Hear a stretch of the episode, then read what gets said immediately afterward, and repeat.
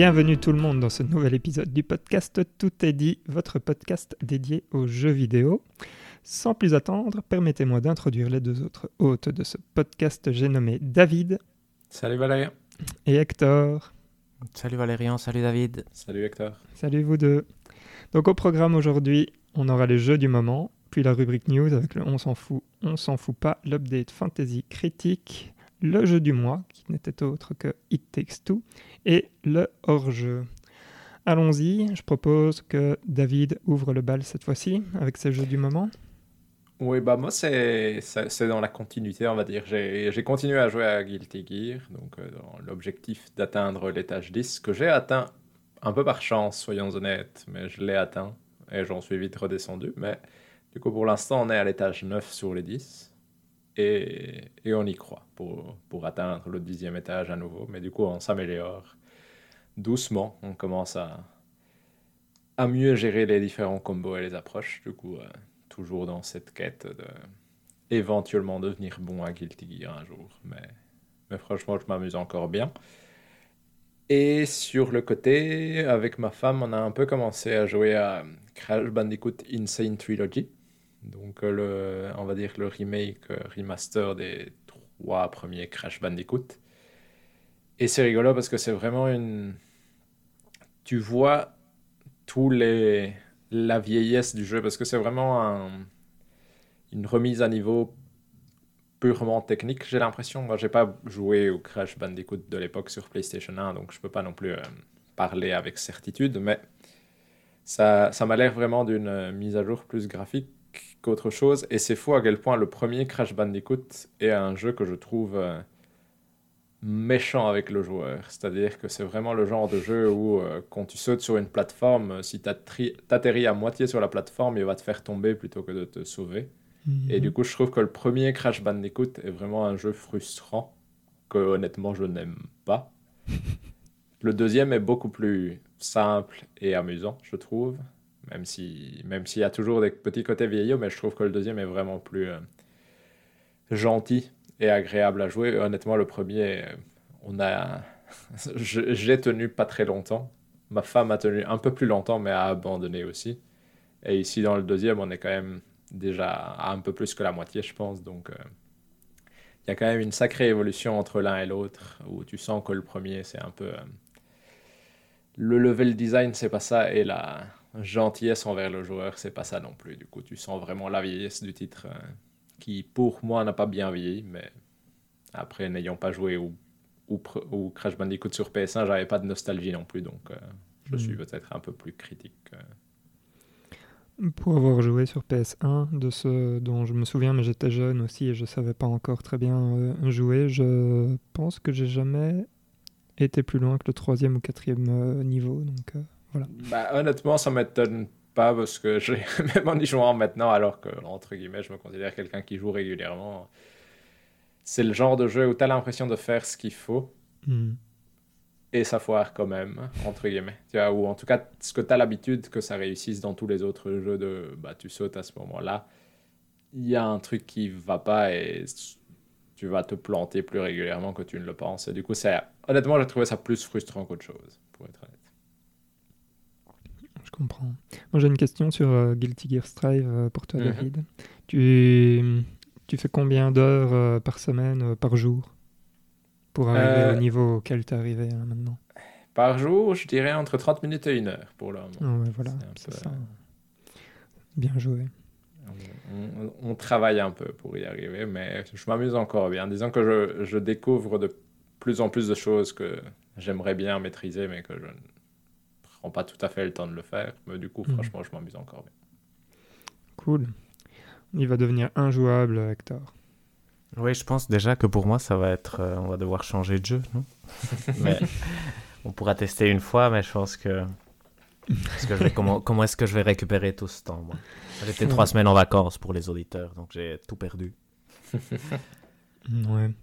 Après, moi, j'ai deux semaines de vacances qui arrivent, du coup, je ne vais plus y toucher euh, Ça, c'est vrai. Mais c'est pas pareil de. Ouais, exact. Bon, mais c'est vrai. Mais le prochain épisode, on le fera probablement euh, en présentiel, non? Ça, ce serait l'objectif, ouais. À ce Ouais, moment-là, on pourra y jouer euh, tous ensemble euh, sur le canapé. Oui, exactement. chouette. Bref, ça va être chouette. Et toi, Hector, t'as joué à des, des choses euh? J'ai probablement joué à Formule 1 avant de partir en vacances parce que j'étais à fond dedans. et Mhm. Je trouvais, euh, je continue à trouver qu'il est génial. J'avais commencé un mode carrière et ça donnait vraiment vraiment envie. Je pense que ça peut être vraiment un super chouette jeu. D'ailleurs, je pense qu'il y a moyen de jouer à deux en ligne. Et à un moment, j'hésitais de proposer à David de se l'acheter, qu'on essaye. Mais bon, comme je partais en vacances, ça n'avait pas de sens. Ici, j'ai pas repris depuis que je suis revenu jeudi soir, donc j'ai rien joué. J'ai essayé d'acheter une Xbox Series S, mais justement, elle était out of stock. Et donc, je- elle, elle arrive lundi ou mardi. Je voulais parler de au moins ça aujourd'hui, mais ça n'a pas été possible. Par contre, on a récupéré une PlayStation 5 pour Valérian, qui Yay. donc maintenant a une nouvelle console. Et donc, euh, je te laisse parler, Valérian. Mais en fait, euh, avant que, que je ne parle, moi j'ai une question parce que quand tu es passé me livrer euh, le PS5, parce que quand même, euh, c'est- on a, c'est vraiment fou. Tu as été, t'as été l'acheter et tu me l'as amené euh, le jour même où tu as été l'acheter. Enfin bref, c'est euh, livraison euh, C'était chouette, c'était C'est- chouette. ouais, C'est mieux qu'Amazon. hein, euh, c'est C'était inattendu. Non, en Ouais, plus, on franchement. s'attendait pas qu'elle arrive si tôt. Que, en fait, j'ai reçu la nouvelle quand j'étais en vacances, je pense. Non, quand je, Ouais. Mhm. je pense la première semaine de mes vacances ou quelque chose comme ça. Et j'ai, moi, j'ai eu peur jusque le jour même qu'ils ne la vendent pas avant. Mm. Mais heureusement, euh, heureusement, on l'a eu. Même quand il me disait euh, oui, je l'aurai fin août, je suis assez confiant. Je- moi, j'avais des doutes parce Mhm. qu'il avait déjà fait ça pour euh, notre PlayStation 5 euh, avant. Mhm. Mais donc là, on est tout, tout est bien qui finit bien. Et en plus, on a 700 euros en acompte dans ce Oh là là. Voilà. On va acheter toutes les consoles qui sortent, je pense. Ce que je voulais dire, c'est que le service était vraiment top quali. Donc, euh, Merci beaucoup, euh, euh, Et euh, du, du coup, quand tu es passé euh, la livrée, tu as, pu tester euh, un peu la, la Series S Oui, euh, tout chez à moi. fait, Et donc, ce tout que je voulais fait. savoir, c'est un peu quel était ton ressenti. euh, bon, bah, tu pas euh, joué ou quoi que ce soit euh, beaucoup, mais juste la prise en main euh, comme ça, qu'est-ce que tu as. Qu'est-ce que tu en as pensé? Ça, c'est vrai que c'est une, une bonne remarque. J'ai bon, j'ai- vraiment beaucoup aimé, donc moi, je suis très très content d'avoir une série S. Il y a deux choses qui m'ont marqué. Un, c'était que je crois que le temps de chargement, le temps de démarrage d'un jeu était plus rapide sur euh, Series S que ce que j'avais l'impression sur PlayStation 5. Mais c'est ça, je veux dire, c'était juste une impression et ça peut dépendre. Souvent, ça dépend des jeux aussi. Mhm. J'étais assez impressionné par le Quick Resume. Je trouvais, mais ça c'est à discuter aussi parce que c'est subjectif et je me demande si c'est objectif ou vraiment purement subjectif.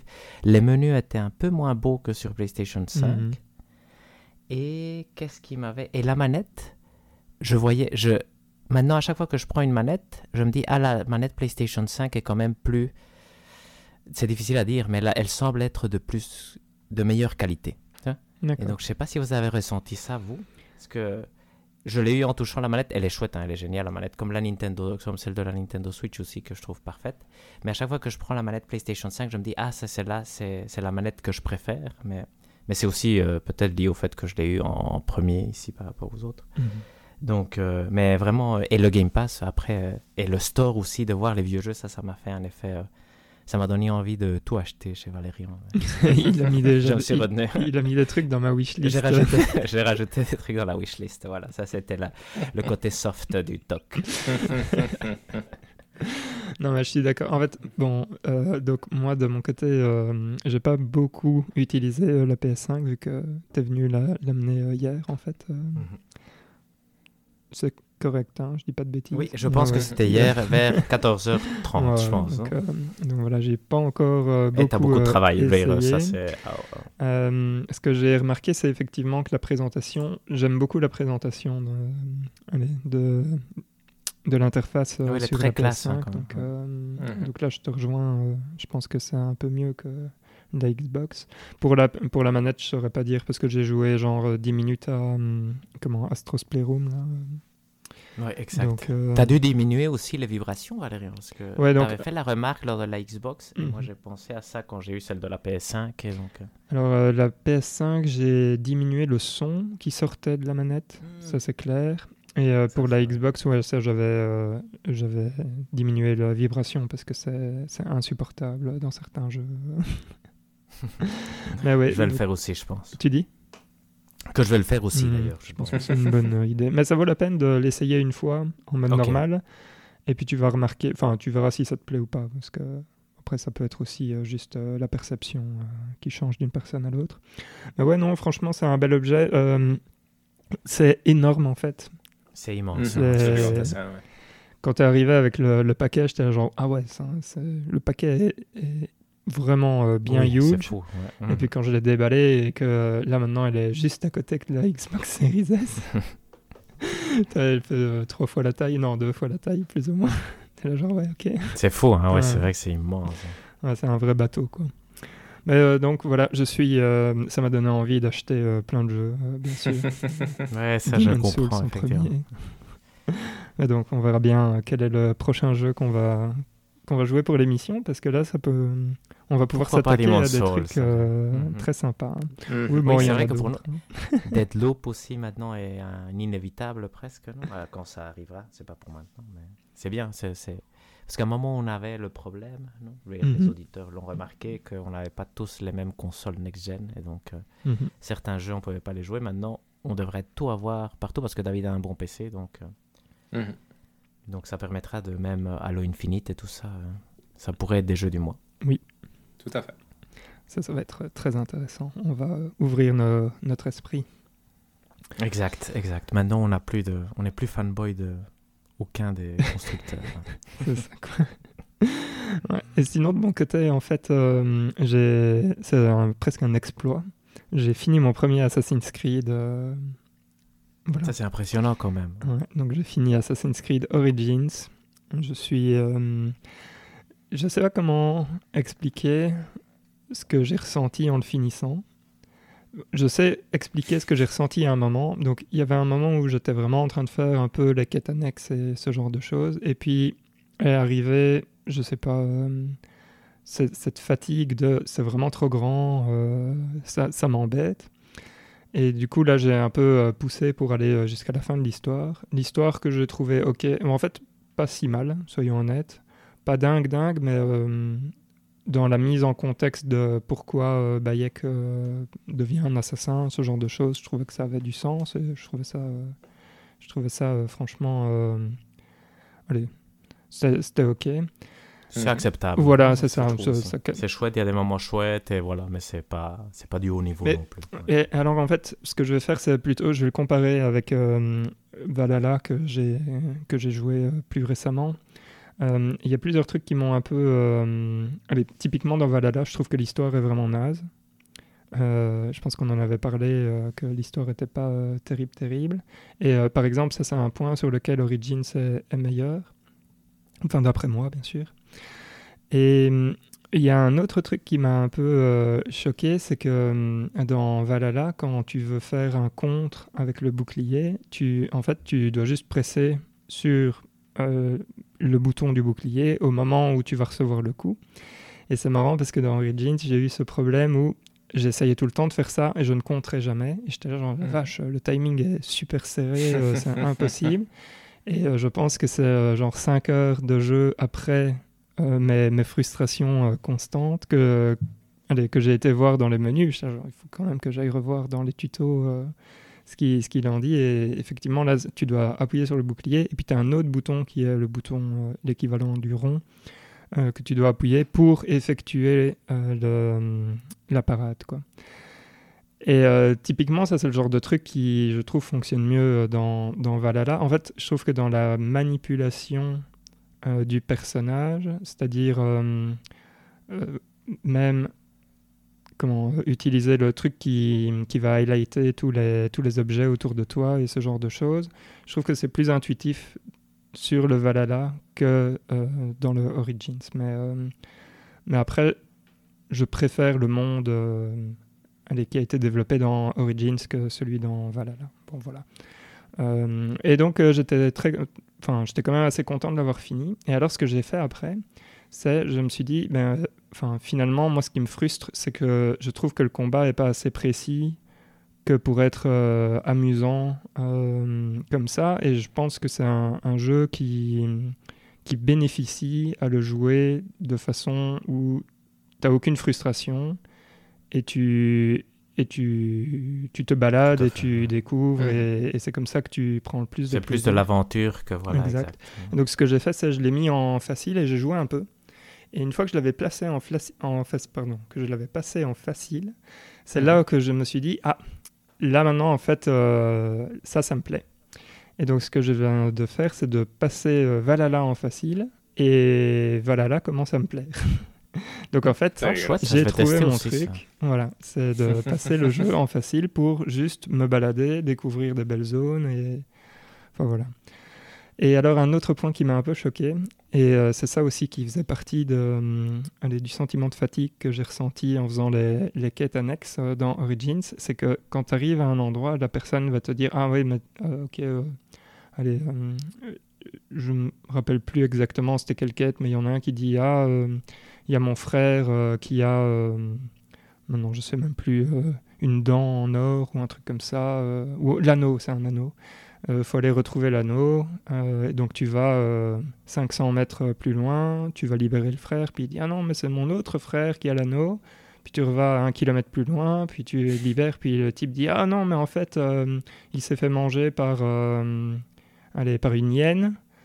Tu es là, genre, ok, d'accord, et puis tu as de nouveau un kilomètre plus loin. Et donc, en fait, tu es tout le temps en train de parcourir des distances, et je trouve que ça rallonge la durée de vie, pour, enfin, inutile c'est une façon, je trouve, un peu basse de rajouter euh, de la durée de vie à, un jeu. Et euh, typiquement, dans Valhalla, je trouve que les quêtes annexes, enfin en tout cas, euh, la plupart, c'est à chaque fois tu arrives à un endroit et ce qui va se passer, c'est à, cet endroit-là. quoi. Et, et, ça, c'est quelque chose que j'apprécie plus dans Valhalla pour l'instant. Enfin voilà, bref, c'est peut-être pas très intéressant, mais... Non, c'est super intéressant parce qu'en fait, le, vrai intérêt, moi je dirais, de ces jeux Assassin's Creed, Ubisoft et tout ça, c'est de itérer sur les formules euh, qui ont marché dans d'autres jeux, essayer de d'aider peut-être les, les, vrais créateurs euh, géniaux, entre guillemets, à trouver les bonnes formules en regardant ces jeux. Non, parce que moi j'ai... Vois, Assassin's Creed, c'est toujours un bon test pour voir un peu qu'est-ce qui se fait dans le jeu vidéo, parce que as un peu... Ils essayent de mettre tout dedans. Et avec les itérations, tu vois ce qu'ils enlèvent, ce qu'ils ce qui gardent. Par exemple, ce truc des quêtes est une bonne remarque, tu vois, de voir qu'effectivement, probablement tous les joueurs ont dit bah, c'est nul de le faire comme ça, faites-le plutôt euh, centré. Il faudrait voir comment ça a évolué dans Odyssey et tout ça. Hmm. Et donc, euh, donc, non, je trouve que c'est une remarque très intéressante en tout cas. David nous dira dans Odyssey euh, comment ça évolue. Oui, j'ai relancé, mais j'ai joué qu'une heure pour le coup. parce que mais du coup, je n'ai pas encore un avis définitif. J'étais perturbé comme toi pour euh, tout ce qui était contrer les, les attaques ennemies. J'ai aussi mis 20 minutes avant de me dire, bon, euh, je ne suis pas si nul que ça pour contrer d'habitude. Du coup, il doit y avoir une... Euh, et en effet, c'était la même chose. Il fallait appuyer sur deux boutons au lieu d'un seul pour... Ah oui. Non. Mais donc voilà, c'est un peu tout pour les jeux du moment de mon côté en tout cas. Donc, euh, à moins que vous vouliez rajouter quelque chose, je propose qu'on passe à la rubrique news. On peut passer. On peut. Très bien, Hector. Fais-nous rêver. C'est à moi. Bon, maintenant, comme, euh, comme vous le savez, j'étais en vacances, donc j'ai très mal préparé. Donc, je vais avoir besoin de, de beaucoup d'aide. J'ai essayé quand même de, de, réunir tous les points qui étaient ressortis euh, sur notre chat Slack concernant les, les actualités. Ce qu'on va faire, c'est les parcourir comme d'habitude et voir si on s'en fout ou si on s'en fout pas. Si un de nous s'en fout, on s'en fout tous.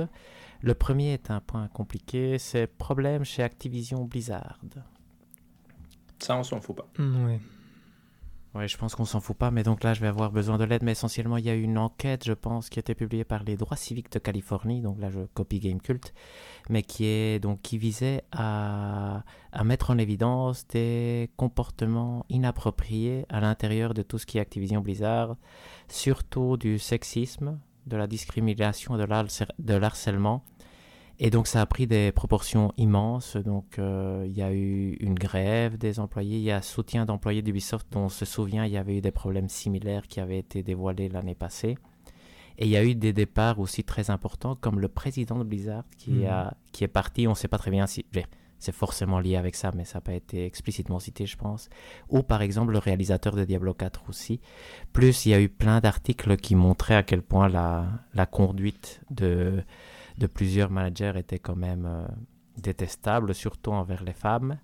Et donc, ça, c'est surtout ça, ça montre qu'il y a quand même plein de problèmes dans l'industrie des jeux vidéo. Et, j'imagine que c'est pas le, dernier gros éditeur qui va, euh, qui va subir ce genre de, de découverte. Mais donc on verra. Mais en tout cas, ça a l'air très très grave et ça c'est triste parce que Blizzard, on, en parlait euh, déjà depuis, je pense, l'année passée, euh, que, que c'était dans une pente descendante et ils mm. sont vraiment là fortement impliqués dans ce comportement euh, horrible, entre guillemets. Mais donc, je, si vous avez entendu plus de choses, ça pourrait être intéressant pour, pour les auditeurs et pour moi-même qui est malheureusement très peu suivi. Mais, mais je vous donne la parole.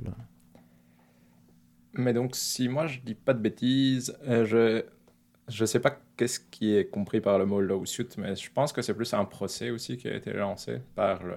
Oui, c'est vrai, c'est vrai, tout à fait. C'est un. Je pense que le procès a été lancé principalement pour euh, des questions d'agression sexuelle, mais hmm. aussi d'inégalité homme-femme au travail, comme tu disais, Hector, parce que une des choses euh, qui était sortie de l'enquête, c'est qu'en effet, chez Blizzard, apparemment, les femmes étaient vraiment moins payées que les hommes et étaient souvent euh, passées euh, dans tout ce qui était promotion, elles n'étaient pas considérées et les hommes étaient considérés à leur place. Et, euh, mais on va dire, il y, avait, il y a beaucoup plus chez Blizzard qui pose souci dans le sens où il y a vraiment des accusations d'agression sexuelle assez explicites envers, comme tu disais Hector, des cadres de la société et un comportement qui est quand même décrit dans à peu près tous les articles que j'ai lus comme étant comme une, on va dire, une fratrie où euh, les hommes peuvent faire ce qu'ils veulent et euh, littéralement, entre guillemets, agresser les femmes, euh, essayer de les enlacer, de les embrasser alors qu'elles n'en ont pas envie, essayer de faire des jeux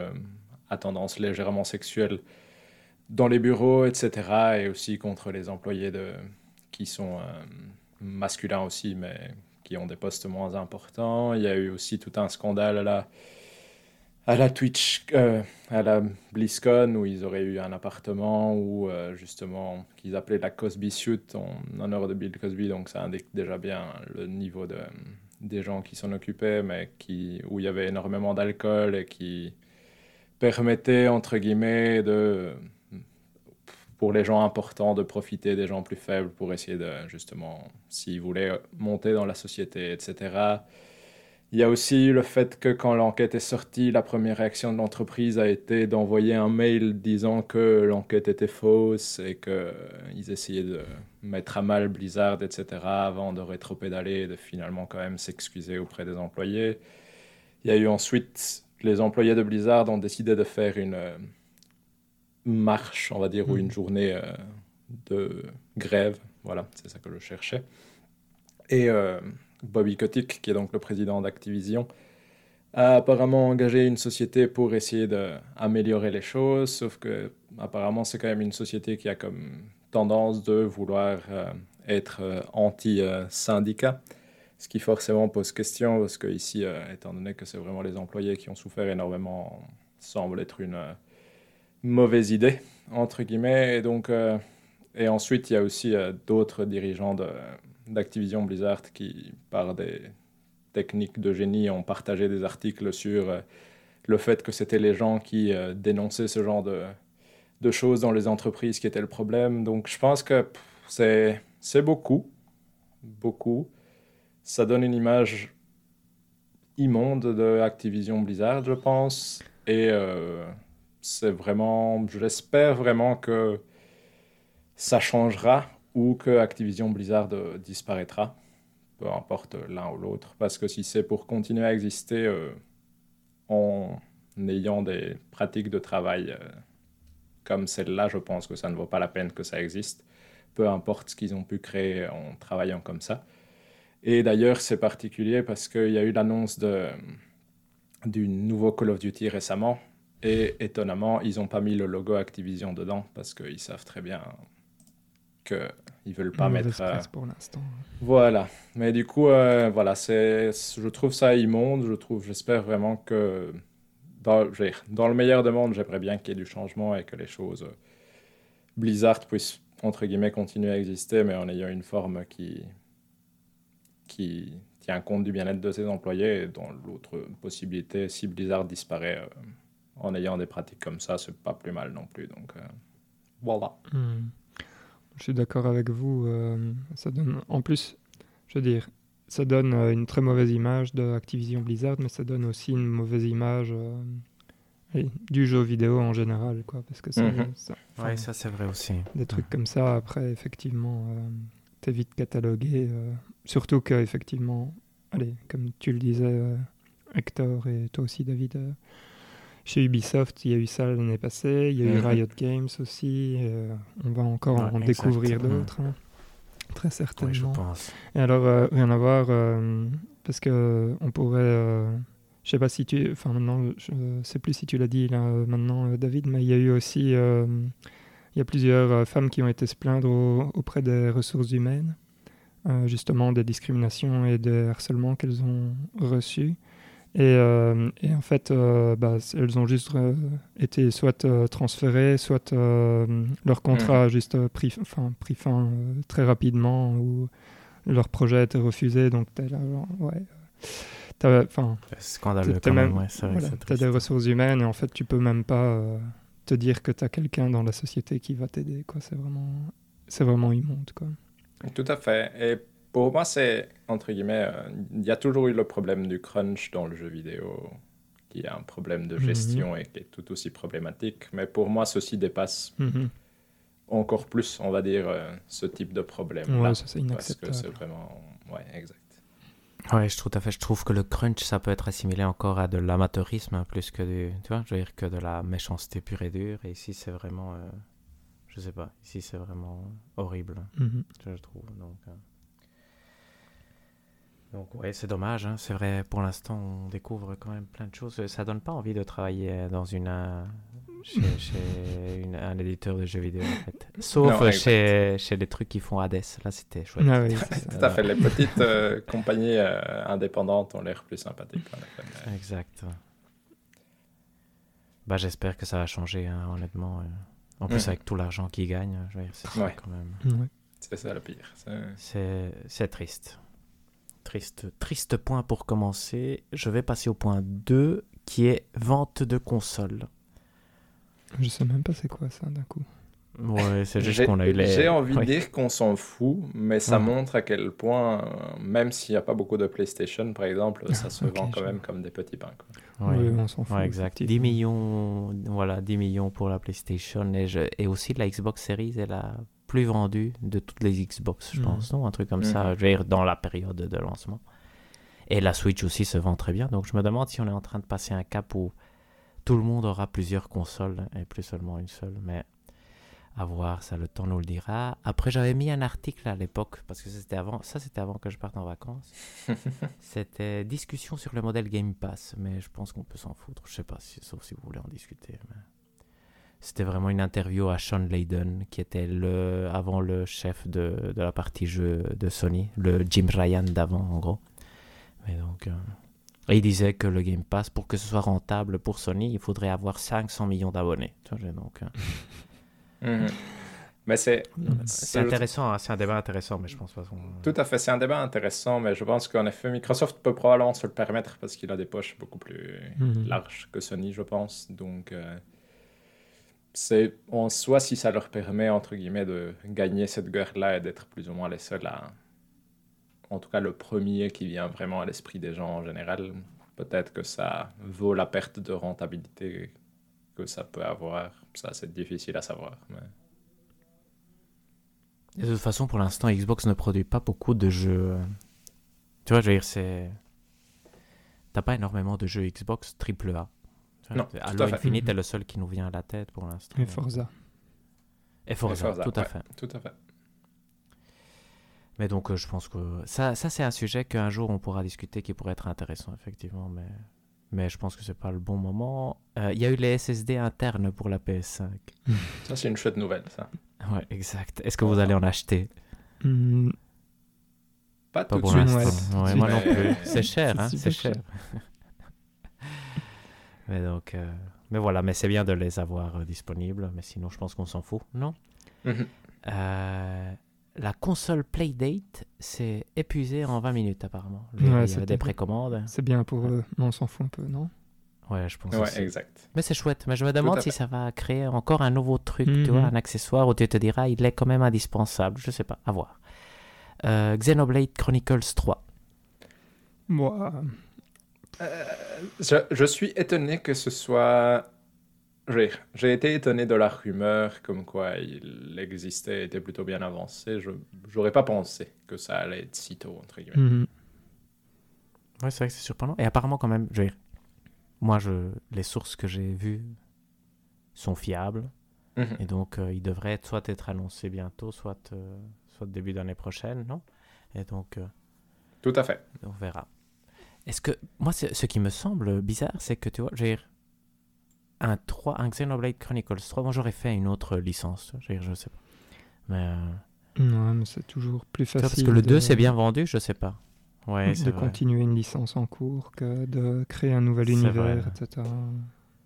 Tout à fait. Mais je me demande ce qu'ils vont faire. Parce que j'ai l'impression que le 2 leur a fait perdre un peu de prestige. Oui, moi aussi, voilà, exact, c'est ça que je 1 voulais. était très bien vu et le 2 a quand même. Euh, était quand même d'une qualité moindre, euh, assez clairement. Du coup, Le euh, 2 ou le X?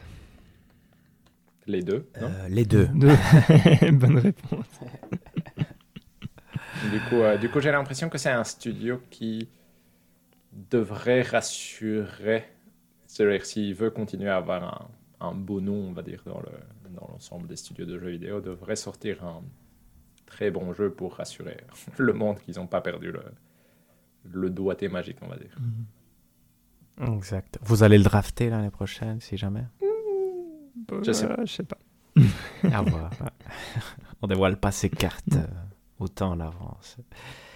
Point, euh, je ne sais plus combien. Disney voudrait racheter Sony. Pour avoir les droits sur Spider-Man. Ouais, c'est une rumeur, effectivement. C'est fou, ça. Vous imaginez le monde où cela pourrait arriver? C'est celui-là, le monde où pourrait arriver. Mais, euh, Est-ce que, mais ce serait dingue. la, vraie, non? la vraie question, c'est euh, est-ce que vous continueriez à acheter Sony?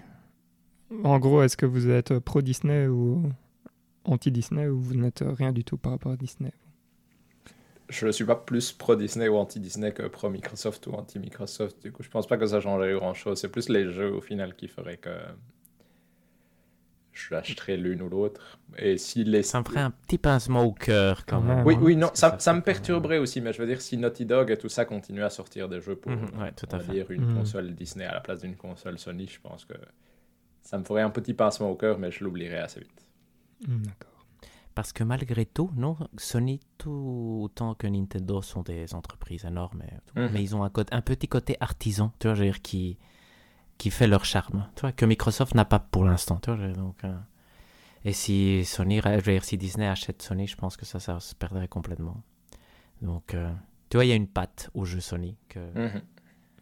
qu'on ne sait pas d'où elle vient d'ailleurs, moi je me demande. Et puis, je, me euh, suis- je me demande si elle n'a pas disparu déjà, mais ça, on Et puis pas. surtout, euh, allez, on n'a pas envie que les Américains con- enfin, viennent conquérir le monde. non? Oui, oui, c'est vrai, c'est vrai, exact. En plus, ouais, ça, ce serait quand même dommage. Ouais, c'est vrai. Ça, il y aura toujours Nintendo, je pense. hein. Oui, oui. Et eux, c'est bien parce qu'ils sont hermétiques euh, à, tout ce que, à tout ce que tu peux essayer de faire avec eux. Je veux dire, si tu rêves de quelque chose, Nintendo ne le sortira jamais. Si tu ne rêves pas de quelque chose, ils vont le sortir. Bref, ils font, ils font vraiment ce qu'ils veulent, quoi. Ah, ça, c'est vrai. Et s'ils font ce que tu veux, ils vont te le sortir faudrait- à 100 balles. euh, et tu seras là genre, allez, comment ça vaut Exact, 20 balles Exact. C'est le prix à payer pour l'indépendance. Point suivant, qui est lié à Microsoft, mais qui est un tout petit peu surprenant. Bethesda relance Quake. Ça, on s'en fout, mais en effet, c'est surprenant. Je ne l'avais pas du Mm. tout vu venir. euh, Non, moi pas du tout. Et il n'est pas exclusif. Rigolo. non, Non, du tout. exact. Est-ce que c'est ça le legacy C'est ce nul. Le monde est bien plus nul que ce qu'on l'imagine. non Mm. Euh, Call of Duty est le point suivant. Bon, on s'en fout, non? Bon, ça s'en On fout aussi, fout. non ouais. Vous, vous regrettez de ne pas l'avoir euh, fait un pic Non, Non. il a l'air, il a l'air nul, non? Bon, il est difficile à dire. Je, je, regrette pas, en tout cas. Je. Mon seul regret, c'est d'avoir pris euh, Rainbow Six euh, Quarantine. Ah, C'est à l'année prochaine, mais... Ça, c'est une autre histoire, effectivement. L'Epic Game Store fait un pas vers l'auto-édition. Ça, je suis curieux, mais en soi, on s'en fout parce qu'en soi, il n'y a pas. Mais suis curieux de si ça changera quelque chose ou pas en soi. Est-ce qu'un jour, l'Epic Game Store sera l'équivalent de Steam Ou est-ce que ce sera toujours un, un sous-store, entre guillemets? Ça sera toujours un sous-store. Ouais. Euh, Moi, je crois que ça pourrait devenir l'équivalent de Steam. Ça mais dépend on- comment ils vont le gérer, quoi. Ouais, c'est ça. Et après, le problème pour moi, c'est que c'est vraiment pas agréable l'Epic Game Store, je trouve. Dire, T'as même pas un panier vraiment, tu dois acheter un truc à la fois si tu veux acheter. euh, Ils ont fait ça à, à la va-vite, non? Ouais, c'est- vraiment. c'est- Ouais, Mais du coup. euh, Et curieux. apparemment, ici, pour euh, la page des jeux et tout ça, c'était fait manuellement, ou je sais pas quoi. Donc, apparemment, c'était un truc très archaïque. À voir. Bon. Euh, Fortnite copie Among Us. Ouais. Est-ce que vous pensez que c'est la fin de, de Fortnite euh, Donc moi, moi, je vais dire, euh, on, on s'en fout pas, parce que pour deux, enfin, pour Mhm. deux pseudo-raisons, mais... Après, David, tu peux t'en foutre Ouais, moi, complètement. euh. Moi, moi, je veux bien entendre tes raisons. Non, mais euh, je veux dire, c'est c'est toujours un peu le, le, le gros qui arrive euh, derrière et qui copie un peu tout ce qui a fonctionné euh, comme ça. Et donc, ma, ma question, c'est est-ce que vous pensez que Fortnite est en train de mourir, en fait là? Moi, je pense pas, absolument pas. Et pourquoi j'y crois pas, c'est parce qu'ils ont déjà fait ça avec PUBG à l'époque, vu que c'est ça qui leur a permis de devenir populaire. Du coup, non, j'imagine que ça veut plus dire que Fortnite deviendra une espèce de plateforme euh, hybride euh, à plusieurs têtes s'ils sont capables de rajouter des modes de jeu qui changent vraiment. Parce que j'ai pas, honnêtement, personnellement, j'ai pas vraiment regardé ce que leur mode de jeu qui copie Among Us. Je ne sais pas comment il se joue, je ne sais pas ce que ça amène, mais si c'est vraiment une bifurcation importante au niveau gameplay, c'est. J'ai envie de dire, si ça leur a. Si ça a- Visiblement, leur idée, c'est que si ça a fonctionné une fois, pourquoi pas faire deux fois la même De copier quelqu'un d'autre qui a l'air de vraiment bien marcher. Donc, euh, j'ai pas l'impression que ça, ça soit indicatif d'un quelconque euh, champ du signe. ou- D'accord. Donc Ça, c'était ma première euh, question, remarque. Moi, j'avoue que je, je ne sais pas trop. Je me demande pourquoi ils sortent un truc comme ça. Je trouve ça un peu, euh, un peu surprenant d'arriver avec un truc euh, aussi euh, assumé en mode plagiat que ça. Et ça m'amène sur le deuxième point. Enfin, dans, n'importe quel autre type d'art, si quelqu'un avait fait ça, il se serait fait trucider. et tout le monde aurait crié en disant c'est dégueulasse, c'est du plagiat, etc. Il faut protéger les œuvres, euh, machin. Mais j'ai l'impression que dans le jeu vidéo, c'est vraiment, enfin, c'est vraiment une approche qui n'existe pas parce que tout le monde prend les idées de tout le monde, en gros. Et, euh, je voulais un peu avoir votre avis euh, sur, sur ce fait que bah, dans l'art du jeu vidéo, les gens peuvent copier comme ça n'importe quelle idée et la mettre dans, leur- prochain jeu euh, en se disant ah oui ça ça avait l'air d'être sympa euh, je vais euh, je vais prendre ça et alors je suis d'accord que bien évidemment il n'y a pas il a pas d'évolution si si jamais si jamais il n'y a pas justement des itérations sur la sur la même idée mais si si jamais enfin moi le truc qui me qui me choque c'est à quel point il y a vraiment presque aucune protection de justement d'une idée de base C'est très intéressant en fait parce que ouais exact parce qu'ici on est dans, en train de parler en plus de la mécanique de jeu non exact? Oui. un Mhm. concept pas très bien défini qui n'a pas été inventé par Among Us, Non, je pense. probablement non, pas. non plus et, euh, et donc euh, effectivement ce qui est dommage c'est ça c'est que Fortnite est immense je veux dire s'il y avait un petit Among Us est-ce qu'on aurait je veux dire, est-ce que ça aurait été si choquant? Quelqu'un d'autre qui aurait essayé quelque chose? Parce que ce n'est pas exactement Among Us j'imagine même si c'est exactement la même idée c'est ça reste le, les graphismes de Fortnite tu vois ça reste les mécaniques de, de Fortnite je sais pas tu vois Mhm. et par contre je suis d'accord avec toi c'est bizarre et c'est dommage que Fortnite le fasse parce qu'effectivement ils en ont certainement pas besoin de, de copier euh. ils pourraient essayer de trouver des trucs à dire, la bonne façon de fonctionner, ce serait que les gens qui ont énormément d'argent et donc de possibilités essayent de créer les choses nouvelles que Mhm. les autres petits vont copier et améliorer. Tu vois, euh, Oh. et ici on marche dans le sens inverse. Donc, euh, Ouais. Par contre, je sais pas, tu vois, si, si par exemple, euh, je sais pas, j'invente, un cinéaste avait créé le premier film et oh, il aurait dit on peut plus faire de, de films longs, Mhm. tu vois, tu vois, tout comme c'est de la technique, est-ce que tu peux, ou moi j'ai fait le premier livre de 782 pages et je veux que plus personne ne fasse de livre de 782 pages. on rentre dans un côté où tu vois, tout ne peut pas être défini. Là, par contre, on- dans la partie créatrice aussi, ou même des, le fait de faire des boucles temporelles où j'invente, hein, tu vois, ou est-ce que quand est-ce que tu mets la limite de de l'originalité? Ici, c'est clairement de la copie, donc c'est, Oh. c'est pas là qu'on va Non. défendre, tu vois. je veux dire, Non, non, tout à fait. Mais le débat est intéressant. Le débat est intéressant, effectivement. Je suis intéressé par l'avis de David et puis, euh, enfin, je Oui, bah moi chez- j'ai un peu le même avis qu'Hector. Je trouve que le problème, c'est que essayer d'imposer une règle là-dessus a plus de dérives qu'autre chose. Parce qu'en effet, euh, je veux dire, c'est pas entre guillemets parce que Mario saute que soudain tout le monde doit payer Nintendo parce que son personnage saute dans un jeu, par Mhm. exemple, ou euh, ce, ce genre d'idée. Donc j'ai l'impression que je pense qu'il y a moyen de breveter certaines idées. Donc, par exemple, le système de Nemesis, je pense, de Shadow of Mordor et Shadow of War, qui est donc le système qui permettait d'avoir euh, Mhm. des méchants créés de façon itérative et toute une euh, hiérarchie entre eux, etc.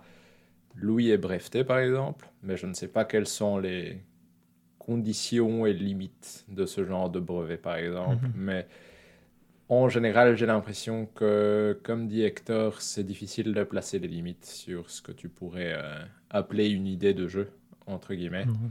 Et j'ai l'impression qu'essayer, ça amènerait plus de problèmes qu'autre chose. Et que ici, en effet, c'est un peu malheureux pour Among Us si jamais, entre guillemets, ça les fait mourir euh, pour euh, faire gagner Fortnite. Mais euh, je pense que c'est juste un cas visible parmi d'autres et que la plupart du temps, on s'en fout en matière, entre guillemets. En fait, enfin, moi, mon avis, c'est qu'effectivement, allez, dans le cas ici de Fortnite, c'est clairement du plagiat. Euh, et après, euh, comme tu disais, Hector, quand tu regardes par exemple, là je vais prendre un exemple d'un jeu que j'ai joué il n'y a pas très longtemps. Quand tu prends Death's Door, il a entre guillemets, il a rien inventé. Dans le sens où euh, bah, c'est aussi, enfin, si on a joué à Zelda un jour ou, ou à d'autres jeux du type Hyper Light Drifter ou des trucs comme ça, bah, on, sent qu'il y a de l'inspiration là-dedans. Mais à côté de ça, tu as la création d'un univers euh, particulier, etc., qui est, euh, qui est vraiment euh, spécifique au jeu en lui-même. Et donc, enfin, moi, mon avis, c'est que à un moment, on... Allez, c'est juste un, un feeling, enfin, ou même pas un feeling, mais on sait quand c'est du, du plagiat ou quand, c'est, quand ça l'est pas, quoi. Quand c'est une itération qui est, allez, qui est plutôt, je sais pas, genre euh, une, euh, une lettre d'amour à un, à un genre ou un truc comme ça. Et euh, enfin voilà, et donc je pense, je pense que effectivement c'est plutôt quelque chose qui est au niveau du, du, du ressenti et de, de, de ce qu'on y voit. Mais je trouve ça Mhm. dégueulasse que une, et puis c'est parce qu'ils sont gros hein, chez Fortnite. C'est dégueulasse d'aller d'aller faire des, des trucs comme ça en fait. Et euh, je trouve que ça devrait leur donner de la mauvaise pub euh, plutôt que de la bonne, euh, par exemple. Mais bon, bref, voilà. C'était un peu mon avis euh, là-dessus. Mais je pense que ça leur donne de, de la mauvaise pub, non? Mais c'est vrai que chez nous, tu vois, j'ai- Mm. c'est ça le problème, c'est que c'est- vrai que pour le petit qui découvrira ce mode euh, avec Fortnite, Exact. euh, c'est vrai que- Exact. Mais c'est surtout dommage qu'ils le fassent, tu vois. Je, je, je comprends pas de leur côté euh, pourquoi ils le font et pourquoi ils essayent pas de faire quelque chose de plus original. Donc, euh, je sais pas si vous vous souvenez, une de mes prédictions, c'était qu'il allait avoir un jeu qui allait copier Among Us, mais en plus qui allait être euh, Ouais. du type Battle Royale ou quelque Bah chose voilà. comme ça. Donc, ça se recoupe un peu et là, c'est juste Fortnite qui copie. J'aurais dû, Ok, j'aurais ouais. dû faire ça comme prédiction, mais c'était nul, non? Et donc, euh, Ouais, mais là, tu vas parce que je pense que l'idée de traître- 150 points. l'idée de traître est intéressante à exploiter, tu vois. je veux dire, mais Mhm. Le problème, c'est ici, c'est qu'ils ils copient tout, je pense. Tu vois. De ce que j'ai lu, moi, c'est Mhm. vraiment euh, presque toutes les idées. Euh, Donc, c'est vraiment triste, effectivement. Et comme tu le dis, on sent quand c'est du plagiat. Le problème, c'est que la définition est. Oui, oui. Dans Tout ce genre fait, de trucs, euh, c'est eux qui ont tout programmé. euh, tu vois, c'est du Mhm. code qui ressemble à rien, probablement au code d'Among Us. Donc, ils vont dire, bah, c'est comment est-ce qu'on a pu plagier si on a. Oui, non, c'est- je chiant. sais, je sais. Mais c'est. Ça devrait être punissable d'une certaine façon. mais- On- on- le- la punition, c'est de ne pas y jouer, et c'est ce qu'on va Exact. faire. voilà. Exactement. Sauf si vous voulez tester. Pas spécialement. C'était une blague. Pokémon Presents, c'est le point suivant. Hmm. C'était sympa encore, on s'en fout pas. Ouais, je suis, je suis d'accord, on s'en fout pas. Il n'y a pas grand chose à dire. Mais Raconte- Racontez-moi ce que vous avez vu, parce que j'ai rien vu. On a vu Pokémon Legends, Arceus. euh, je sais pas c'est Oui, quoi le nom exact. euh, du truc. en fait. Oui, exact. Pour moi, il y en a deux, en effet, comme dit Valérian. Il y a Pokémon Arceus et puis il y a le remake de Diamant et Oui. Perle. Personnellement, je trouve, euh, moi, j'irais le, le remake de Diamant et Perle, je le trouve vraiment mignon. Et je trouve que ça donne envie. Là où euh, Pokémon épée bouclier m'avait plutôt euh, allez, déçu, on va dire. Là, ça m'a redonné un peu plus envie d'y jouer. Donc ça, j'étais content pour le coup, parce que je ne m'attendais pas à grand-chose. Et en le voyant, j'étais là, Oh, a quand même l'air mignon, pourquoi pas? Ça pourrait être mieux que Pokémon épée bouclier. Après, on a vu Pokémon Arceus et un peu de son gameplay. Et c'est rigolo parce qu'on dirait vraiment, pour moi, un Zelda Breath of C'est the ça. Wild euh, version Pokémon. J'ai toujours un souci avec le graphisme, personnellement. Je trouve ça vraiment moche. Mhm. Mais vraiment moche. Du coup, je suis, je suis resté circonspect devant ce Pokémon. Ouais. pour être Mais euh, c'est incroyable parce que ça a l'air d'être euh, complètement en temps réel tout le temps. Mhm. Je veux dire, il n'y a plus de fait. tour par tour, on dirait, ou des trucs comme ça. Enfin, il y avait quand même une sorte de partie. C'est franchement. Allez, le trailer pas- n'était pas très très C'était clair. pas hein. giga clair. Ouais, ouais, exact. exact. Mais ça a l'air d'être euh, d'être intéressant. Je veux dire, il y a moyen de faire des roulades pour essayer de- Allez, pour esquiver des Pokémon qui t'attaquent et des trucs comme ça. Donc, t'es là, genre, waouh, ça devient action. Tout à fait. C'est intriguant. Et ça a l'air d'être effectivement, euh, allez, vu la. Et euh, je dis pas, euh, je dis pas ça euh, spécialement positivement, mais vu la qualité à, à laquelle on est habitué pour les jeux Pokémon, on sent qu'il est presque fini en fait. Donc je pense qu'il va, il va atteindre sa deadline de janvier sans trop de janvier. Mais, oui. Mais du coup, moi, Est-ce qu'il suis... va avoir peur de Elden Ring Pardon? Non, Pokémon Moi, n'a je jamais pense peur pas. de Moi, rien. je pense pas. Po- Je pense que Pokémon n'a peur de rien. Ouais, exact.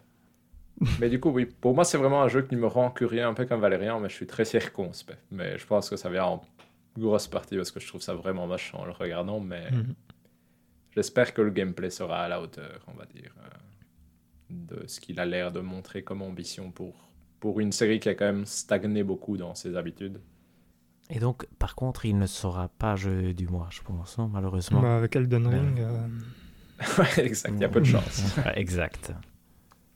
Peut-être à la mi, euh, Ouais. euh, euh, quand il n'y aura rien, effectivement. s'il est. Possible.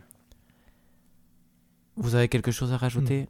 Non. c'était quand même Le euh, reste, c'était c'était vraiment sympa. que des broutilles. euh, ouais, exact. Et à part ces deux-là, honnêtement, le reste, c'était que des bêtises euh, qui ne m'intéressent absolument pas et dont je me souviens pas, pour être honnête. Mhm.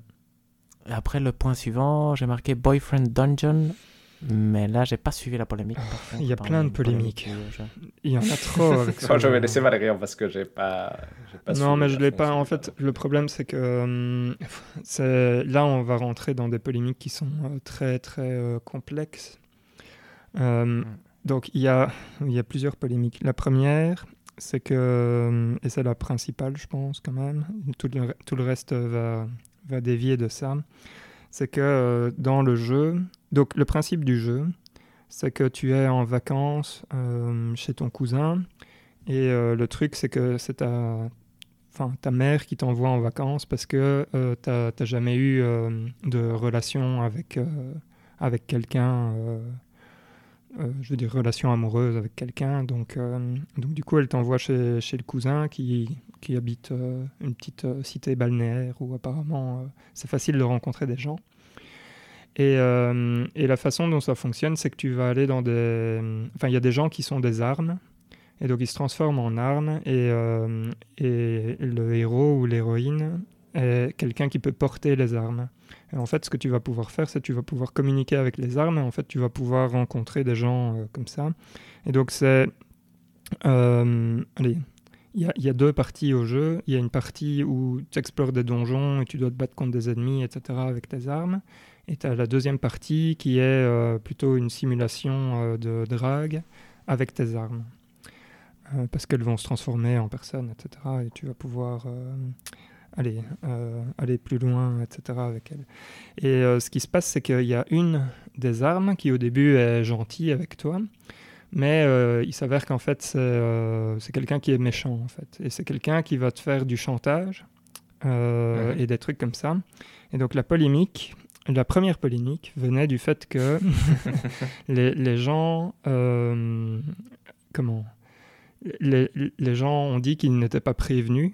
Euh, et donc ce qu'ils ont fait, c'est qu'ils ont rajouté un, texte au début du jeu qui dit attention, le, allez, ça traite de sujets du type chantage et ce genre de choses.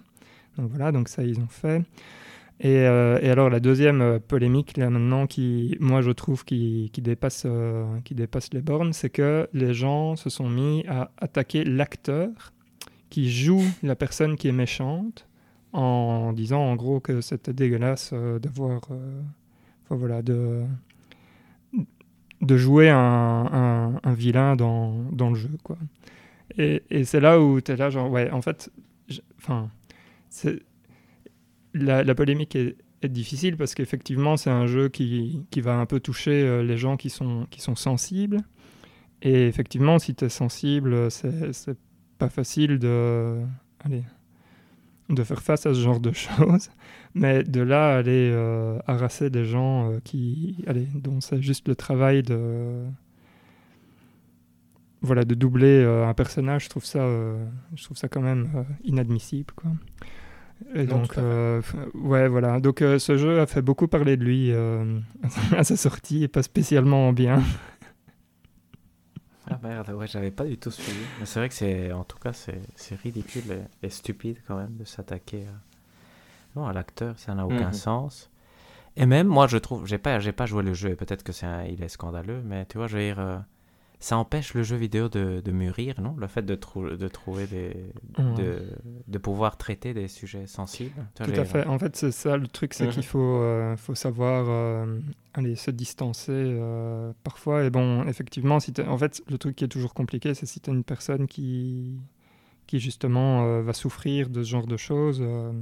allez, tu, tu comprends que ça, ça puisse offenser cette personne, mais en même temps, enfin après, tu as envie de dire alors rien ne t'oblige à y jouer. Quoi. Voilà, comme un film ou comme un livre, tu vois, il y a certainement de très bons films et de très bons livres qui nous ont offensés, tu vois, et qu'on... C'est pas pour ça qu'on voudrait les brûler. Non, et en plus, enfin, je veux dire, le, le but de l'art, c'est quand même de susciter quelque chose en toi, quoi. Mhm. Enfin, de base, Exact, je exact. pense. Mais... Exact, non, tout à fait. Donc, Ouais, euh, donc c'est pas facile, c'est pas facile. Et donc, euh, donc ouais, et- et- enfin, pour vous donner une idée aussi, quand on démarre le jeu, il y a moyen, donc ils, ils te disent, ok, euh, vous allez recevoir des messages de soutien d'une personne qui s'appelle euh, maman.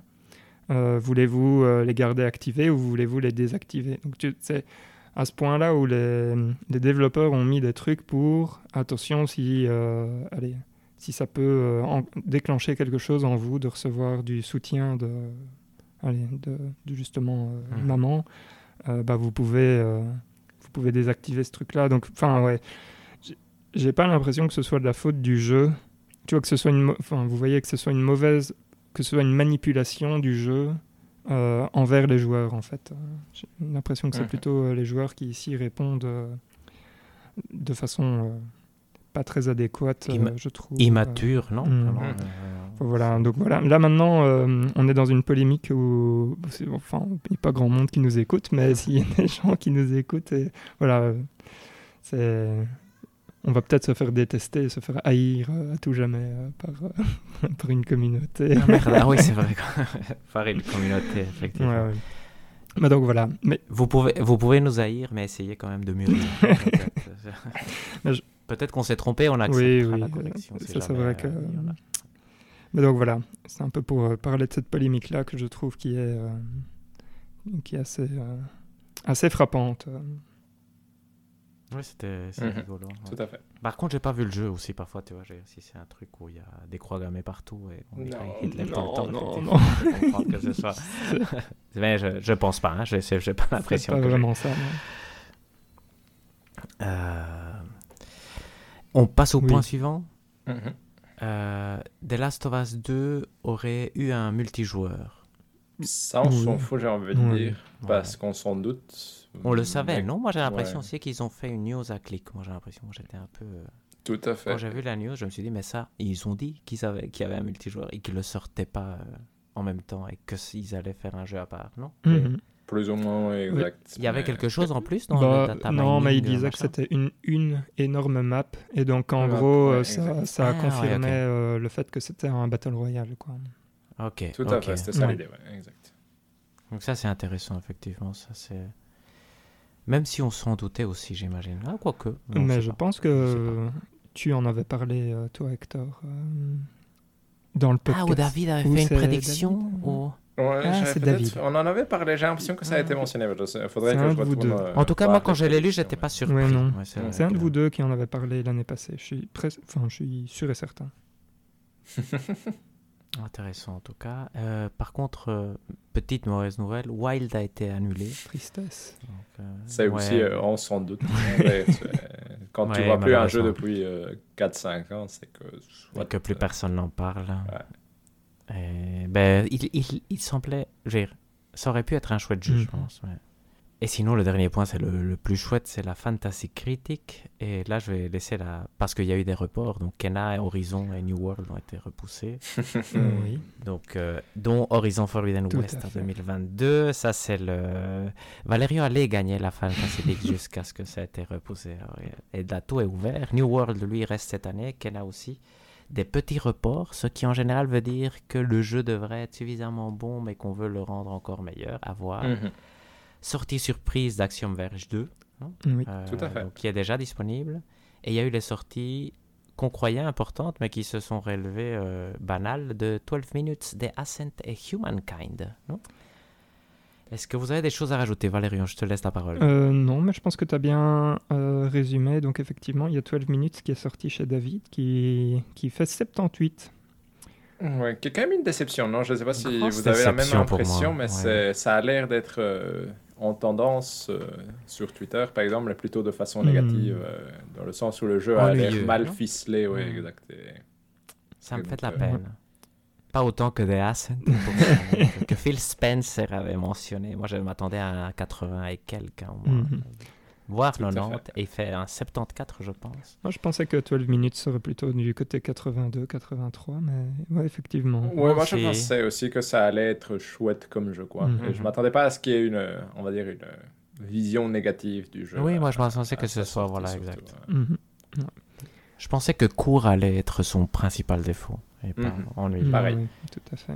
Et sinon, effectivement, chez Hector, donc il y a eu la sortie du Humankind qui lui rapporte pour l'instant 10 points. Je dis pour l'instant parce qu'en fait, il y a plein de, de scores qui diminuent Ça bouge au tous fur et à sens. mesure hein, du ça temps. en bouge fait. dans tous les sens. Et Ouais, habituellement, ça descend, ça ne monte pas, hein, je vous le dis. Moi, j'ai confiance en Humankind pour augmenter, si Mhm. jamais. Mais, euh, mais c'est le Et seul. hein. Ah, et peut-être Action Verge. J'ai vu que Action Verge, lui, il a 79. Verge de 79 exactement, 9 points. Et euh, j'y crois. Mais Sinon, euh, je pense qu'il a été. Ils ont été méchants, Verge 2. Ça, c'est ma... Après, j'ai pas testé, forcément. tout à fait. À voir. À voir. À voir. Et ouais, sinon, euh, chez toi, Hector, tu as la stop qui est passé maintenant en négatif. Oui, exact. Là, ce sera le pire jeu, probablement, de, Probablement. de la sélection. Hmm, ouais, attendez, il y a Ouais. New ça, World Ça a l'air bien. Moi, sincèrement, New World me fait peur plus que. Tu vois, j'aurais préféré qu'il. S'il avait été repoussé à l'année prochaine, j'aurais été Mhm. content. Donc, ça veut dire que j'ai quand même peur. Et donc, The Ascent qui Moi, je pense pas que je peux a gagner. l'air de hein, se euh, stabiliser à 74. euh, 74, ouais. Ouais, Ça, c'est. Ça, c'est la. Mhm. Ouais, moi, je. Nul. Déception, ouais. Ouais, exact. Et chez moi, il y a Par contre, je trouve qu'ils sont assez méchants dans les. ré- Ouais, Ah, non, vas-y, vas-y. Mais je trouve qu'ils sont assez méchants dans les, dans les reviews. oui, En janvier. Little Nightmares 3 avec 83. Trop gentil. Ou Little. Nightmares 2, voilà, exact. Et ici, tu te retrouves avec des jeux qui, je pense, sont équivalents à 75, 76, tu vois. Donc, Mhm. euh, c'est mon avis sans les avoir joués. ouais, je- Moi, je suis tout à fait d'accord avec euh, toi. hein. Typiquement avec Disgaea et tout ça. Ouais, voilà, Odyssey, c'était dur. mais je trouve aussi que c'est. Tu vois, c'est au moins 76. Ou Crystal, est-ce qu'il est maintenant à 74 Et tout le monde dit qu'il est quand même Mhm. bien. C'est une année étrange, j'ai l'impression, non? Il y a beaucoup de jeux qui ont des gros points faibles et dont la cote, du coup, va se retrouver, va un peu faire un grand écart, j'ai l'impression. Mhm. Dans le sens où Crystales a quand même l'air d'être sympa, mais d'avoir un côté, euh, une histoire un peu nulle, etc. Mais il va avoir 70, 6, 74, je sais plus. 74 maintenant en plus. Et euh, d'un autre côté, par exemple, tu as Nier Replicant qui aussi a des énormes points faibles pour moi. Lui, il se retrouve à 83 parce qu'il y a un côté nostalgie. Et puis, euh, il y a d'autres jeux qui se retrouvent avec des bonnes cotes. Alors... Little Nightmares avec euh, 83, tu vois, c'est mon jeu, hein, je vais dire Little Nightmares 2, parce qu'avec 83, ça n'a aucun sens. Je- Tout à fait. Du coup, c'est assez difficile, je trouve, cette année de prédire ce que ça va donner. euh. Ouais. Mais euh, vous n'avez pas l'impression que, euh, allez, les meilleurs jeux de cette année, en fait, sont des jeux qui sont déjà sortis. Je pense qu'on en a déjà discuté euh, la dernière fois, en Oui. fait. Mais euh, ce sont des jeux qui sont sortis, en fait, les autres années. Typiquement, euh, Ghost of Tsushima, le Director's Cut euh, est sorti. Oui, et là, tout est le bien. monde s'excite dessus. Donc, euh, Moi, je vais Mhm. l'acheter, moi, je vais l'acheter d'ailleurs, je suis convaincu. D'ailleurs, si- J'attends ma série S et la tester avant, mais après, j'achète ça. en- Et Death Stranding aussi. voilà. bah ouais. Et je, les rejouerai l'année prochaine, mais je les achète. Ce qui me donne envie. Bah ouais, parce qu'il y avait, euh, ouais, c'est ça, Mass Hades Effect, aussi qui est sorti maintenant, ce sera le, le meilleur la collection de Mass Nioh. Effect. Et Mhm. des petits jeux, et des petits jeux après du style, quand je regarde le Hall of Fame 2021, je vois Basta Fellows, Mhm. je vois Chicory, je vois Overboard, je vois Death's Door, je vois Returnal, tu vois, Tout c'est des trucs qu'on s'y attendait pas du tout. Wil- Wild- Wilder Myth, Myth pardon. tu vois, c'est... Et t'as aucun... Et bon, t'as Ratchet and Clank, même It Takes Two, finalement, c'est un petit jeu à la base qui maintenant a pris d'ampleur, Mhm. mais- Tout. On n'aurait pas parié sur un 88, je pense. En tout cas, moi, j'aurais pas parié sur un Non. 88. Lui aussi, il est surévalué, mais ça, on sait pas pour Même maintenant. moi, je pariais pas sur un 88. mais Ça, c'était le pic. C'était un bon pic. siècle. Très bon pic. Excellent pic. Comme Death's Door d'ailleurs, qui, qui sera peut-être décisif. Mais Death's Door, en même Tout temps, après l'avoir vu, celui-là, on, on devait s'en douter qu'il allait être bien. Oui, il allait être chouette. Mais il y a une différence entre un 88 et un 84. Hmm, ouais. Non, c'est, je, moi je m'attendais à ce qu'il soit bien. Je ne m'attendais pas à ce qu'il soit à 88. Par exemple. Death's Door ou Takes Two Death's Door. Ah oh non, lui, j'étais persuadé qu'il allait être au-dessus. euh. Ça. Il faut sentir ça, David. Oh, oui, exactement. Simplement, j'ai, j'ai mal senti les choses. hein, mais- C'est super serré en Ouais. fait, hein, pour l'instant. Tout à fait. Les prédictions, parce qu'il y a des prédictions euh, assez basiques, hein, donnent euh, David gagnant, parce qu'il considère que Hollow Knight sortir. sort Oui, exact. c'est ça, encore. Hector deuxième et Valérian Dernier. euh, troisième, exact. Ça, Mais parce que j'ai- Hector n'aura probablement pas le Tortue Ninja Mhm. et Valérian aura Forza New World, euh, Forza Horizon 5 qui est Mhm. probablement le le seul qui aura au-dessus de 90, je Mhm. pense. Potentiellement, ouais, je pense. De ceux qui restent, en tout cas, j'ai l'impression. Pour vous dire, euh, les points projetés pour euh, Forza Horizon, c'est genre 7 pour l'instant. Donc, euh, Ouais, Oui, exact. tout à fait. Et donc il aura au moins 10. ouais, Tu je vois, il aura pense. 20, 20, au moins 20, au moins 20. Tout à fait. Et donc voilà, euh, la fantasy critique, on a quoi? On a David qui a 69 points, et puis Hector à 85, et pour l'instant je suis en tête avec 96 points. Mais donc, Mhm. Exact, mais Valérian a 10 jeux sortis, moi 9 et David 8, donc c'est vraiment... tout euh, c'est une course... euh, voilà, Et moi je viens de- d'avoir mon quatrième Will Not Release, donc... euh, Ça, c'est dur quand même. D'ailleurs, ça, c'est. On n'en parle pas assez. D'ailleurs, ça, c'était un des points qu'on devait discuter. C'est que ça, c'est quand même un point news à part, presque. Que Horizon ne sorte pas cette année. C'est. euh, Dommage. On s'y Ouais. attendait, non? Dire, À un moment, quand la. Tu vois, c'est le genre de truc où quand Valérian m'a passé la news, même si moi j'étais convaincu, j'ai insisté sur le fait qu'il allait sortir cette année. Quand j'ai vu la news, j'étais pas surpris. c'était parce que. Parce que finalement, s'il n'y avait pas de date jusqu'à maintenant, c'était que. Mhm. Il y Voilà, avait ils de ont- chance, ouais, exact, exact. Et ils vont pas prendre de risques. Ils vendent quand même la machine sans aucun problème. Oui, Mhm. Tout à fait. oui, oui. Ils laissent de l'espace pour Deadloop, ils laissent de l'espace pour Call of Duty, j'imagine, non Pour Battlefield. Mhm. Mais oui. Et ils vont se permettre. Ce qui est fou, par contre, bon, je, je- et après j'arrête, mais euh, ce qui est fou, c'est que Horizon Forbidden West, qui semble quand même une séquelle assez basique du premier, hein, Mhm. Mhm. Une suite. aura ouais. pris 5 ans à être développé. Donc imaginez maintenant combien ça a coûté créer une nouvelle Oh. licence. C'est, je veux dire, c'est dingue. hein. Je veux dire, c'est... Oui, oui. C'est Tout à fait, mais je me demande si c'est pas pour ça que Sony a adopté cette euh, politique d'essayer de s'associer avec des jeunes studios, justement, pour, euh, Pour lancer permettre des à idées. leur... Ouais, ok. exact. Pour, vu qu'ils sont de toute façon, entre guillemets, obligés de. lancer une nouvelle idée. Autant parier sur eux que C'est sur dingue, des hein. studios internes qui risquent peut-être de... Parce qu'en plus, Guerrilla, c'est un studio qui a à chaque fois a pu euh, faire des jeux super rapidement. Tu vois, je veux dire, c'est... Ici, c'est vraiment que... je veux dire, C'est un des meilleurs studios, en gros, euh, pour le côté technique et tout ça. Ils n'ont jamais eu de, de gros problèmes. Donc, euh, ça montre que c'est vraiment... Ça devient vraiment très difficile de faire des, des chouettes choses. Mhm. Donc, euh, Tout à fait.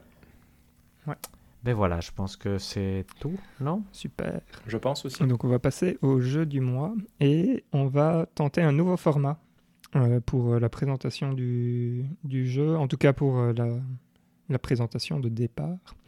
Donc voilà, si, si vous aimez bien euh, cette nouvelle présentation, euh, dites-nous ça sur, euh, sur, les, sur les réseaux sociaux, sur notre Twitter. C'est le moment de, de le placer. Arrobas tout est dit. Donc, euh, donc voilà. Donc It Takes c'était le jeu du mois. Et donc euh, c'est un jeu qui a été développé par Hazellight, une entreprise donc euh, suédoise fondée par Joseph Fares, à qui l'on doit aussi A Way Out. Et d'une certaine façon, et là je parle de Hazellight, euh, également Brothers A Tale of Two Sons, parce que c'est rigolo, quand on va sur le site du studio, ils le mettent dans, Mhm. euh, sous la bannière Our Games, alors que ça a été développé par Starbreeze Studio à l'époque, donc c'est assez rigolo. Euh, mais c'est parce que euh, Joseph Fares était euh, le, le directeur ou le réalisateur ici, je ne sais Mhm, plus. exact.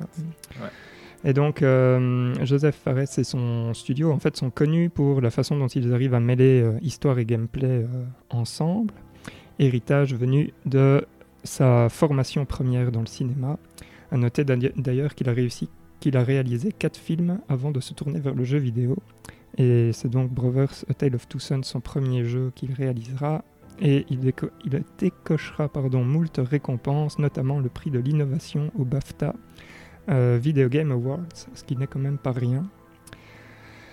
Et donc ici, pour It Takes Two, bah, comme A Way Out, euh, le jeu est édité en fait par euh, EA sous le label euh, EA Originals, dont le but est d'éditer et de distribuer des jeux développés par des studios indépendants. Et donc le jeu est jouable sur toutes les machines PlayStation, Xbox et PC. Et quand je dis toutes les machines, je veux dire à chaque fois euh, PS4, PS5, Xbox Series, Xbox One et bien sûr le, PC. Donc It Takes Two, euh, c'est quoi? Mais en fait, c'est un peu la continuité de ce qu'était euh, A Way Out, c'est-à-dire que c'est un autre jeu qui se joue uniquement en coop. Et en gros, ce qui s'est passé, c'est que l'équipe de développement est devenue euh, bien meilleure euh, lors du développement de A Way Out. Et on pourrait dire que It Takes Two, c'est donc une version un peu plus polie et raffinée de ce qu'était A Way Out à l'époque. Et donc ça implique euh, qu'It garde euh, la même structure d'écran euh, splitté pour la majorité du temps et offre euh, donc une multitude d'activités que les joueurs devront accomplir pendant l'histoire. Et donc l'histoire justement, donc attention ici on va, je propose d'en faire un petit résumé et donc oui on va, on va spoiler. De toute façon je pense que si vous nous écoutez vous avez l'habitude, on a l'art de spoiler un, un peu tout. Donc ici euh, si vous n'avez pas encore joué et que l'histoire euh, vous paraît très importante, c'est le moment euh, d'arrêter de mettre pause et puis de revenir plus tard. Mais nous, on, va, on va faire un petit résumé et puis après on partira pour, pour discuter de ce qu'on en a pensé. Donc l'histoire en fait est très simple. On a affaire à une famille composée d'un couple, Cody et May, et d'une petite fille qui s'appelle Rose, où le couple en question est sur le point de divorcer. Et l'histoire commence en fait lorsque Cody et May décident de dire euh, à Rose qu'ils vont divorcer, ce qui va rendre euh, très triste la petite fille. Rose va alors aller se réfugier dans, une sorte d'abri euh, dans le jardin avec ses jouets, qui ressemblent en fait à ses parents, et elle va demander de l'aide à un livre qu'elle a acheté qui s'intitule The Book of Love par le docteur Hakim, et elle va demander à ce livre de sauver le couple de ses parents. Elle va se mettre à pleurer et lorsque les larmes vont toucher euh, ses jouets, ce qui va se passer, c'est que euh, plus tard, pour une raison euh, quelconque, l'âme des parents, en fait, les parents vont prendre possession des jouets de la fille et leur corps, leur vrai corps, va être dans une sorte de léthargie, comme ceci. Enfin, comme ceci, vous ne me voyez pas le faire, mais. Et, euh, et, donc, en fait, on va, on va commencer euh, notre quête en tant que Cody et May pour, pouvoir, pour essayer de retrouver possession de notre corps. Euh, mais le truc, c'est qu'on va être harcelé par le fameux docteur Hakim, donc par ce fameux livre, qui va en fait nous faire travailler sur notre relation pour bah, que le couple puisse redécouvrir sa passion, comme il le dit si bien de nombreuses fois. Et donc, euh, ce qui va se passer, c'est que le couple va, va alors traverser euh, multitude d'environnements où à chaque fois, le livre va donner un pouvoir à Cody et un autre pouvoir à, May. Et ces derniers devront alors euh, complémenter leur pouvoir l'un l'autre afin de pouvoir progresser dans le jeu. c'est bon à noter, je trouve que justement Joseph Fares a dit dans une interview que le jeu gagnerait le record du monde du nombre de mécaniques différentes incluses dans un jeu. Et effectivement, ça va aller un peu dans tous les sens. On va par exemple se retrouver impliqué dans un conflit entre euh, des écureuils et un nid guêpe dirigé par une reine, qui est en fait un, agent infiltré des écureuils qui s'est laissé tenter par le pouvoir. Euh, cette phase-là, par exemple, va être, euh, basée sur du shooting. Puis alors il y a d'autres phases où le couple euh, va trouver par exemple la bonne idée d'aller détruire le doudou de leur fille pour pouvoir se baigner dans les larmes de celle-ci. afin d'essayer d'inverser le sort. Et pour atteindre ce doudou, on va passer par des phases de, type euh, dungeon crawler à les Diablo, ou des, puzzles, ou des batailles en bateau. Euh. bref, il y a même une petite scène de torture à la fin qui est bien, bien sympathique. Bref, c'est fort varié et à la fin, lorsque le couple. Euh, enfin, à la fin, bien évidemment, le couple va s'aimer à nouveau. Et c'est à ce moment-là qu'ils vont retrouver leur corps. Et ce, vont, enfin, ce qui va se passer, c'est qu'ils vont trouver une lettre de leur fille qui dit euh, qu'elle va s'en aller pour qu'ils puissent euh, redevenir amis tous les deux, car elle pense que c'est de sa faute en fait qu'ils s'aiment plus, et donc ils vont aller la récupérer, et tout, tout est bien qui finit bien. Et voilà un peu pour, pour l'histoire de ce jeu et pour, euh, pour le mettre un peu en contexte.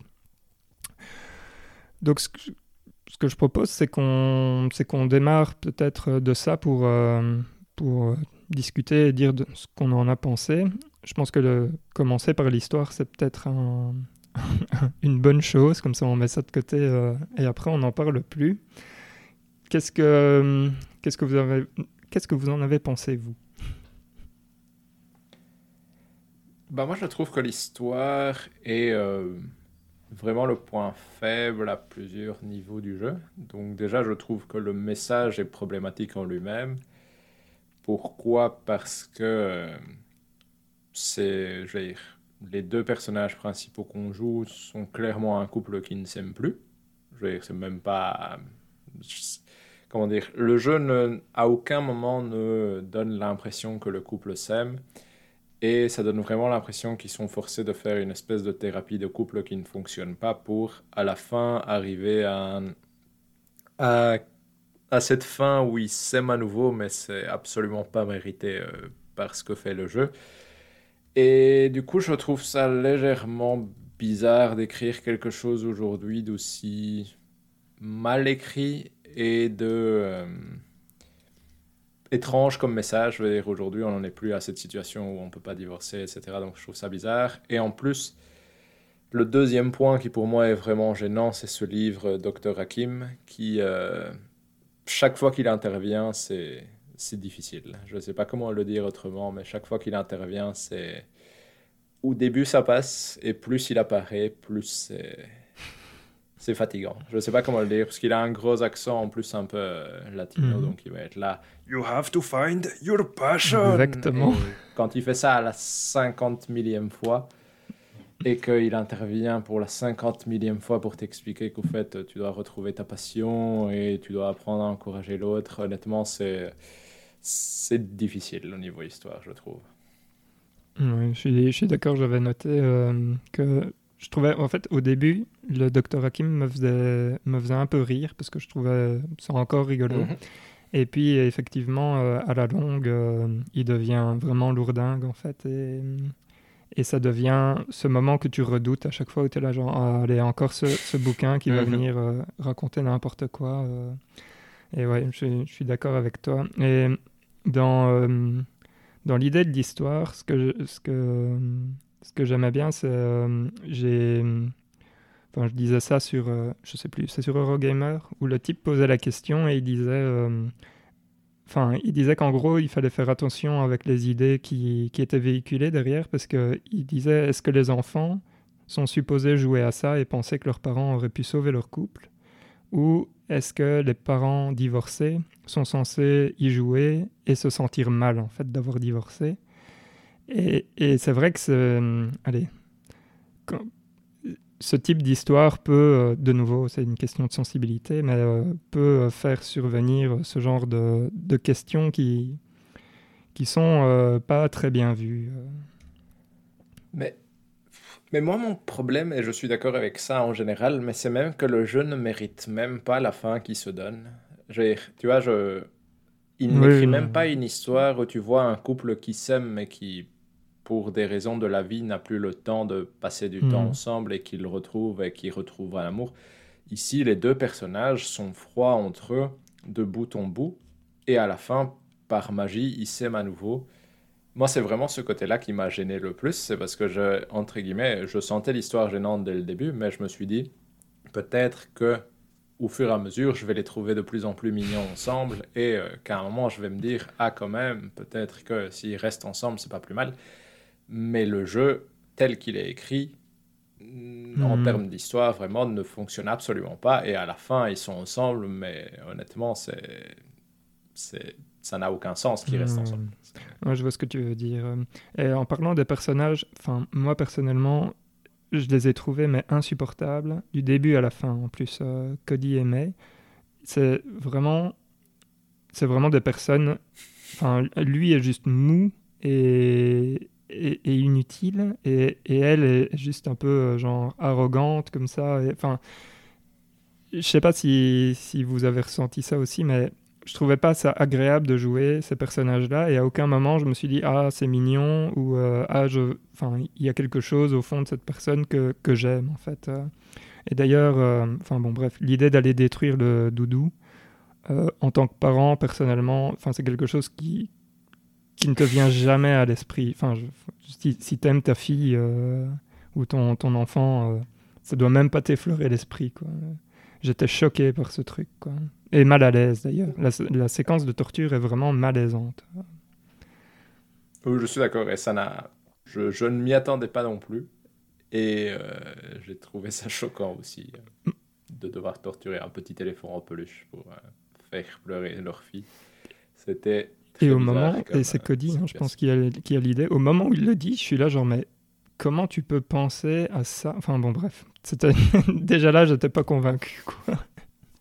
Toi, Hector, tu n'as pas tellement avancé dedans, je Non, pense. Mais du coup, quel est ton avis malheureusement sur pas t'as-. Parce que tu as plus fait le début Mhm. du jeu, du coup, je pense que. M- moi j'étais encore. euh, je trouvais, j'avais en- envie de savoir ce qui allait se passer dans l'histoire, mais je pense que je suis dans la partie où vous dites c'est encore rigolo au Mhm. début. Et donc maintenant ça me fait un peu peur pour la suite, pour être honnête. euh, donc, euh, parce que je me posais déjà aussi un peu les questions que, que vous posez par rapport au- à la pertinence et à la modernité de l'histoire. Mais j'ai a priori rien contre une histoire classique où les parents doivent rester ensemble, même si je sais que c'est plus. euh, c'est plus. c'est je veux dire, le débat est plus large que juste euh, être ensemble, c'est bien. Mhm. Mais, euh, mais malheureusement, ouais, non, j'ai pas assez joué. J'ai, j'ai apprécié ce que j'ai joué, mais voilà, j'avais pas assez. euh, Honnêtement, je pensais que l'histoire allait être bien, et donc je suis déçu de voir que, que vous me dites que- qu'elle qu'elle est pas bien parce que je vous fais entièrement confiance là-dessus. Pour, euh, pour continuer sur, euh, sur ce que tu dis, Hector, avec, allez, avec le début du jeu, effectivement, le début est vraiment, enfin, est vraiment, vraiment bien, je trouve. Personnellement, moi, j'ai trouvé que, que le jeu était trop long, parce que je pense qu'il fait plus ou moins 10 heures. Et euh, je trouve qu'il aurait bénéficié à se situer plutôt à 6-7 heures.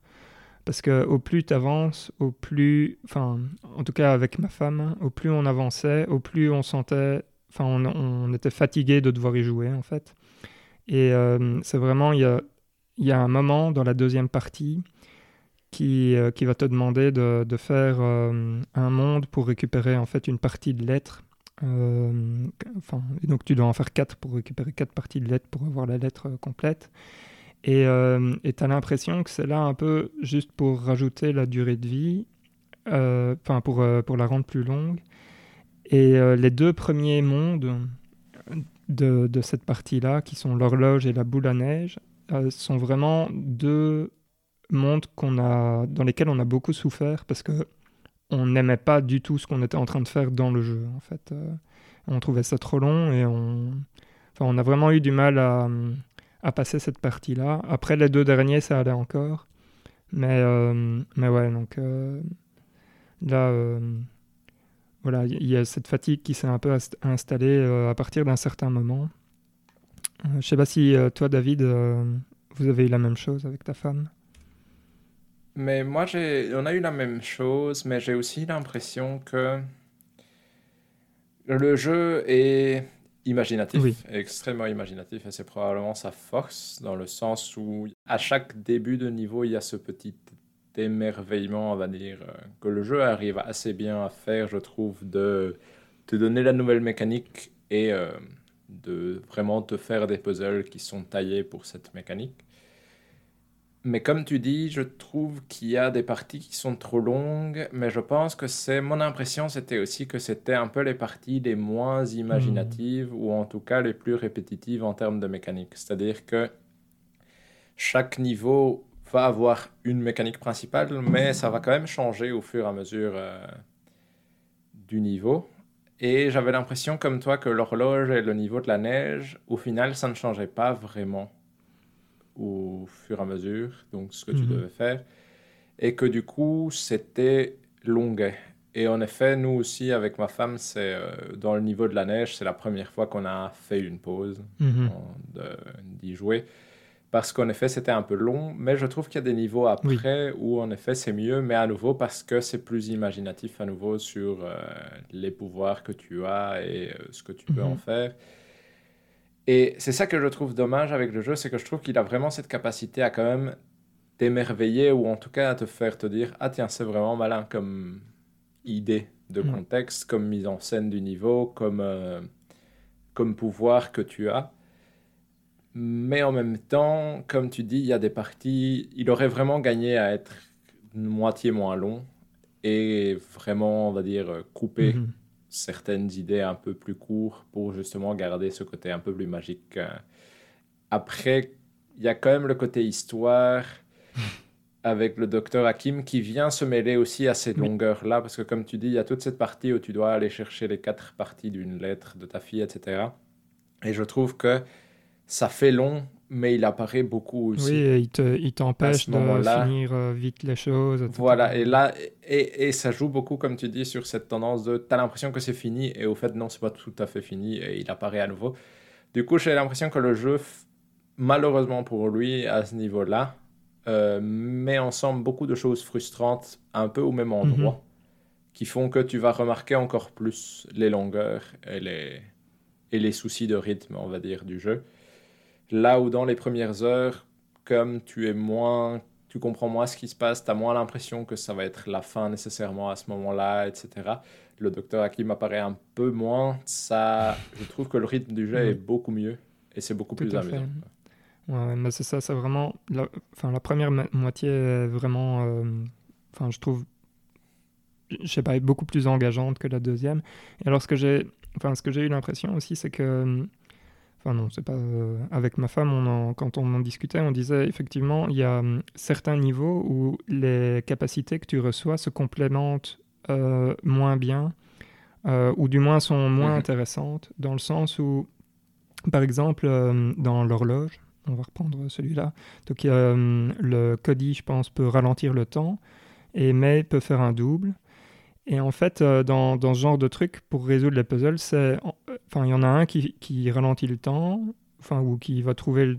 et l'autre ne fait rien, et puis il fait son double, enfin, et donc il n'y a pas vraiment cette complémentarité que tu as, par exemple, dans, allez, euh, ben justement, euh, la guerre avec les écureuils et, et, et les guêpes où bah il y en a un qui doit qui doit utiliser son je sais plus c'est quoi c'est un glue gun euh, un truc comme ça qui doit mettre une sorte de, de, liquide sur euh, sur les abeilles et l'autre qui doit utiliser à ce moment-là enfin qui doit utiliser son lance-roquette pour dégommer euh, les bêtes as plus de complémentarité là-dedans où tu dois jouer un peu plus en même temps. Quoi. Tu dois faire attention à ce que l'autre fait. Et voilà. Et donc, on, trouvait que qu'il y avait des idées qui étaient, qui étaient allez, mieux mises en place que d'autres. Habituellement, il y en a plus qui sont bien mises en place que, que moins bien. Euh, par exemple, le marteau et le clou aussi, ça c'était quelque chose qu'on qu'on avait encore bien euh, aimé. Et dans, dans, le jardin aussi, avec le crochet et l'arrosoir. Parce que tu dois justement faire attention à ce que l'autre fait euh, et, et, ce genre de choses. Donc, je trouve que c'est c'est aussi un point ici qui où il y a un peu trop, quoi, en fait, finalement où ça aurait pu être plus, plus court et, ça aurait été euh, sans doute plus bénéfique.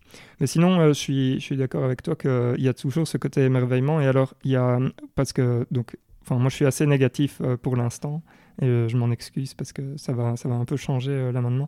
Je trouve que la quantité de détails dans les environnements, c'est un truc qui est hallucinant parce qu'en fait, ils ont mis plein de trucs qui, qui servent à rien euh, mais qu'on peut actionner quand même. Euh, allez, je sais pas, on peut euh, s'amuser à aller sauter sur des sur des pots enfin sur des trucs de peinture et on peut dessiner après en allant en allant se mettre dedans dans la peinture et puis en allant sur un allez sur un tableau.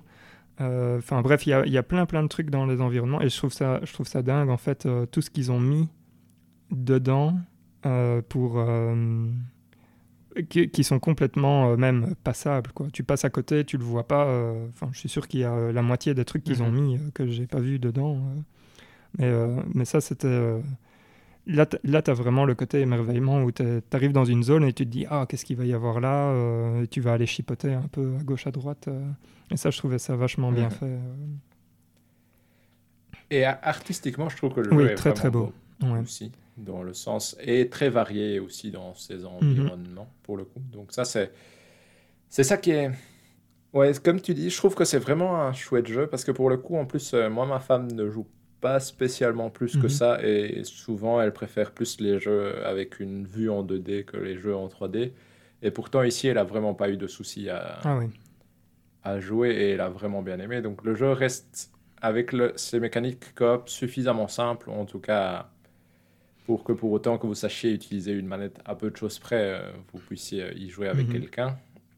Et je trouve vraiment ce moi c'est ça a été euh, comment dire il y a vraiment eu des moments où j'ai été surpris en très très bien par le jeu et vraiment dans cette première partie où comme tu dis je trouve la mécanique du marteau et du clou c'est malin et c'est utilisé de, dans plusieurs façons. Donc, ça va être utilisé dans de la plateforme où l'un doit mhm. envoyer un clou pour maintenir quelque chose pendant que l'autre saute pour casser du verre le boss aussi va être vraiment thématisé autour de ça, etc. Donc je trouve que ça fonctionne vraiment très bien. C'est juste, comme tu dis, c'est il y a vraiment ces deux niveaux, parce que je suis tout à fait d'accord avec toi, j'ai eu la même impression sur ces deux niveaux de la neige et, du, euh, et de l'horloge, où j'ai l'impression que le jeu essaye de s'ouvrir un peu plus peut-être, ou de faire des choses qu'il ne sait pas faire, c'est-à-dire d'être un peu moins mhm. linéaire et de faire plus... Euh, voici un grand environnement, un village par exemple, visite-le et il y a plein de secrets dedans et amuse-toi. Mais du coup, ça, ça se fait un peu au détriment du rythme du jeu au niveau de, de ces moments-là. Et je trouve que le jeu est vraiment à son meilleur quand il est euh, linéaire ou possible, entre guillemets, et que tout est euh, fait, on va dire, fait à la main minutieusement pour que ta mécanique de coop fonctionne euh, parfaitement sur ces niveaux-là. Et du coup, au final, honnêtement, c'est quand même un jeu que j'ai bien mhm. aimé. Ce qui est dommage, c'est que ça finit vraiment par son côté le moins chouette. Et du coup, ça laisse un petit arrière-goût qui est quand même relativement désagréable. Parce qu'il y a l'histoire et puis il y a le côté un peu longué, comme tu dis, dans le sens où après les deux niveaux du milieu, bah, tu as du mhm. mal ah à te remotiver, même si les niveaux de la fin sont plus chouettes, je trouve, honnêtement. Mais tu as quand même un peu plus de mal à te motiver et à être vraiment enchanté par ce qui se passe, je mhm. trouve. Et du coup, c'est dommage, parce que je trouve que c'est vraiment un jeu où si tu sais faire fi de l'histoire et l'oublier totalement, c'est vraiment un chouette jeu. Et c'est pas commun d'avoir des jeux en coop en plus que tu puisses euh, facilement partager avec n'importe qui, parce qu'en plus, le jeu vient vraiment avec une, une espèce de passe pour ami où tu peux donner à quelqu'un le droit de jouer avec toi, même s'il n'a pas acheté le jeu. Du coup, c'est un sentiment très mitigé sur le jeu, c'est assez euh, particulier, mais je l'ai trouvé honnêtement, il m'a enchanté sur certaines parties plus que je ne l'avais été par presque aucun autre jeu depuis longtemps au niveau Mhm. mécanique et surprise qu'il avait. Oui, tout à fait. Et quand, quand tu parlais de la difficulté pour... euh, donc, moi, ma femme joue pas non plus énormément et typiquement, elle joue pas... Enfin, quand elle joue, elle joue pas à des jeux dans lesquels il faut contrôler la caméra, en fait. Et, et ici, euh, bah, euh, allez, typiquement, elle avait quand même du mal parce que c'est un jeu qui te demande de, de savoir contrôler le joystick, la caméra avec le joystick, et de faire Mhm. des actions en même temps. Et ça, c'est un truc qu'elle sait pas faire. Et donc, euh, bah, il y a plein de fois où, en gros, elle bougeait la caméra, elle ne bougeait plus et elle, elle mourait. Et ce qui est bien, c'est qu'il n'y a pas de pénalité si un seul des joueurs Mhm. meurt. Et ça, c'est ça, c'est très, très important parce que si jamais il y avait eu des pénalités du type euh, ah, toi, tu as réussi, mais l'autre n'a pas réussi, donc du coup, vous êtes bloqué, il faut recommencer, il faut que les deux euh, réussissent. Ou, je pense qu'il y a peut-être un endroit, il faut. Mais euh, allez, le fait qu'il n'y ait pas ça tout le temps, c'est important parce que sinon, ça, serait devenu extrêmement frustrant, je pense. Et, et je suis pas sûr qu'on l'aurait fini tous les deux. Mhm, Tout à fait. Non, c'était un peu pareil euh, de mon côté. hein. C'est, clair que elle avait plus de mal que moi, ça c'était évident. Mais comme euh, comme il y avait, comme tu dis, il n'y a pas de pénalité et l'autre peut revivre sans souci. hein. S'il est décédé, bah il n'y a jamais eu de moment. C'est, un des points forts du jeu, je dirais. Il n'y a jamais eu de moment où on a été frustré par la difficulté de ce qu'il y avait à Mhm. faire. C'était plus une sorte de lassitude avec la ça. longueur, mais jamais une vraie frustration. hein. Et, euh, et je- enfin, là maintenant, ça c'est une, une question que je me pose parce que c'est difficile, je n'ai pas joué avec quelqu'un d'autre, mais c'est euh, un jeu qui est très très rigolo à faire avec euh, son partenaire. Euh, je me demande à quel point c'est un jeu qui est... Enfin, si tu le joues pas avec ton partenaire, qu'est-ce que tu... À mon avis, ça doit beaucoup. Bon, déjà, l'histoire ne nous parle pas même quand on quand on est en couple spécialement, mais mais en plus, enfin ouais, je sais pas. Si tu le joues avec quelqu'un d'autre, euh, je me demande euh, ce que ça doit faire, quoi. Par exemple, si je l'avais joué avec Hector, je suis en train d'essayer de m'imaginer, et je pense que tu rates Ouais, beaucoup vrai de. euh, Enfin, tu, tu rates beaucoup de trucs. quoi. De moments clin d'œil Ouais, le charme du jeu. Il semble vraiment très orienté Couple. à être joué en couple. Tout à en fait. hein. Tout à fait. Donc euh, voilà. Tout à fait. Après, son histoire étant vraiment le point faible, je pense que je me demande. Je, je- c'est une bonne question pour le coup, mais je me demande si ça, si c'est un bon ami avec qui tu joues, si ça passe pas quand même très. Si c'est pas très J'imagine que les dix premières minutes, il y a un côté euh, un peu bizarre. Ouais, non? Et exact. après, ça devient la mécanique Ouais, qui prend le dessus. sans doute, sans doute. Oui, oui. Tout à fait. Parce que ça m'a donné l'impression d'être un jeu qui aurait gagné à être plus un Mario, on va dire, où l'histoire est vraiment une Mm. euh, Mhm. arrière-pensée. Et euh, ce qui est mis en avant, c'est des mécaniques et des mondes euh, peut-être là sans aucune raison valable, parce qu'ici le jeu euh, en phase à chaque fois que chaque niveau a une importance au niveau de leur couple. Et pff, comment dire? Ouais, parce que c'est vraiment cette impression où j'aurais préféré que ce soit un Mario où à la limite l'histoire n'ait aucun sens, mais on, on s'amuse dedans, plutôt que d'essayer de insister à ce point-là sur une histoire qui, est- qui ne tient pas la route et qui au final euh, prive le jeu de...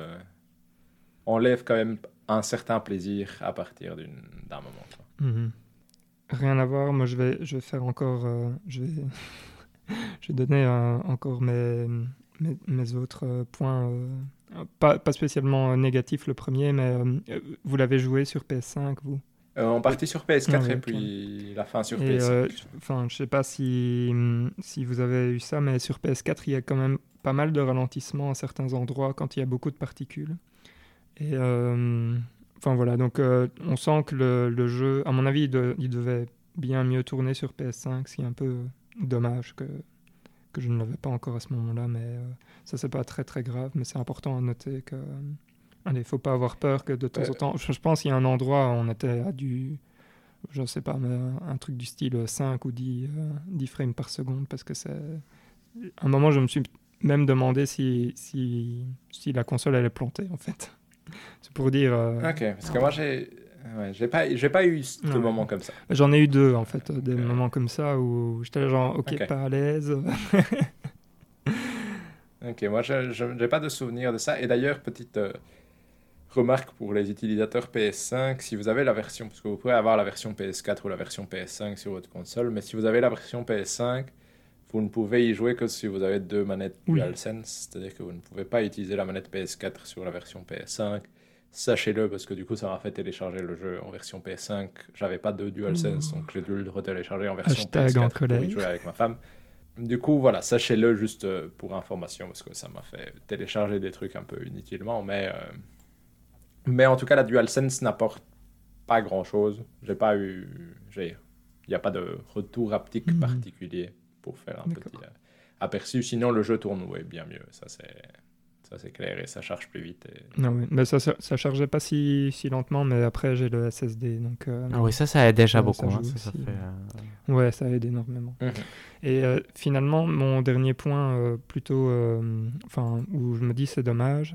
Mais bon, je vais, enfin, je vais frapper un peu un homme qui est déjà à terre, mais en gros, il n'y a pas de point de gameplay euh, mêlé à l'histoire qui ressort vraiment. Et ce que je veux dire par là, c'est, enfin, maintenant, quand, effectivement, quand, quand on me dit euh, Joseph Fares, d'office, j'ai Brothers qui me vient en tête.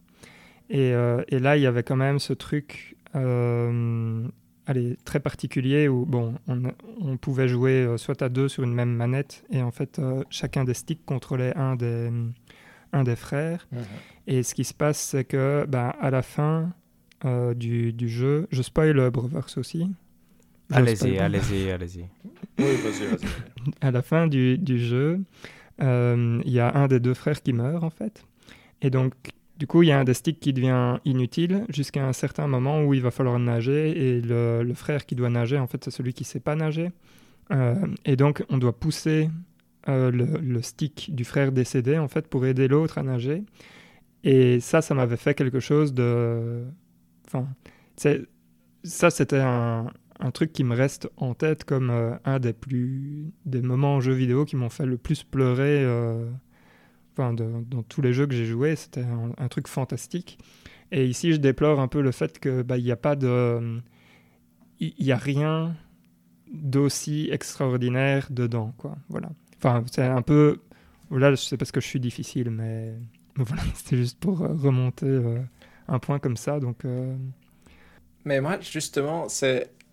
Je suis d'accord avec toi. hein. Je trouve que ce moment dans Border, c'est très fort. Mais moi, c'est justement c'est pour ça que si je pouvais choisir euh, ce que devait faire le studio après, je préférais vraiment qu'ils prennent une direction à la Mario, hmm, où ce qui est marquant, c'est plus leur mécanique et ce que tu fais, parce que je trouve qu'il y a énormément d'imagination dans It Takes Two, et qu'il y a des parties vraiment où j'étais là, c'est quand même impressionnant, c'est quand même super intelligent, c'est quand même hyper Ouais. rigolo. Mais comme l'histoire est nulle, il y a... Je veux dire, c'est... Ouais, c'est vraiment... Je trouve que c'est un jeu qui brille par ses mécaniques, qui à certains endroits a défaut pas à ce niveau-là, ça c'est clair et net. Mais c'est clair qu'il n'a aucun arc narratif qui peut amener de l'émotion dans cette histoire. Et euh, c'est presque l'inverse, honnêtement, parce qu'honnêtement, la fin, vraiment la toute fin, c'est gênant de... Vais, je vais être très méchant, mais c'est vraiment un... Tu te demandes comment c'est possible qu'ils aient osé finir ça comme ça, presque. ouais, tout à fait. Parce que je, je- je- quand ils se font le bisou à la fin, j'étais là, mais c'est c'est si mauvais. C'est si mauvais. Ça a vraiment été ma première pensée en le voyant. Et c'est jamais bon signe quand c'est vraiment ta première pensée euh, qui arrive. euh, ou climax de ton histoire. Ouais, tout à fait. Tout à fait.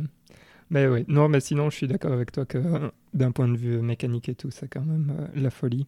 Et ce que j'ai bien aimé aussi, c'est les, les petits euh, défis qu'ils mettent à gauche, à droite. Ça, c'était bien pour rappeler à Céline, que, Mhm. enfin, à ma femme, que qu'il y avait clairement quelqu'un qui était en train de, de porter euh, le couple dans l'histoire et l'autre qui était plutôt. mais gentiment, hein, mais. Mais c'est vrai que ces mini-jeux sont sympas. Il y a pas mal de challenges, pas mal de secrets. Donc en soi, se balader dans les décors, c'est Oui. vraiment chouette. pendant un moment, honnêtement. Il y a énormément de trucs à voir. ouais. c'est- Ouais, c'est juste dommage quand le jeu essaye de faire beaucoup plus d'ouverture, parce que ça ralentit un peu trop le rythme, j'ai l'impression, pour son propre bien-être. En tout cas, c'était mon impression. mais- Mais oui. Voilà, moi de, de mon point, enfin de mon côté, euh, j'ai pas d'autre chose à rajouter.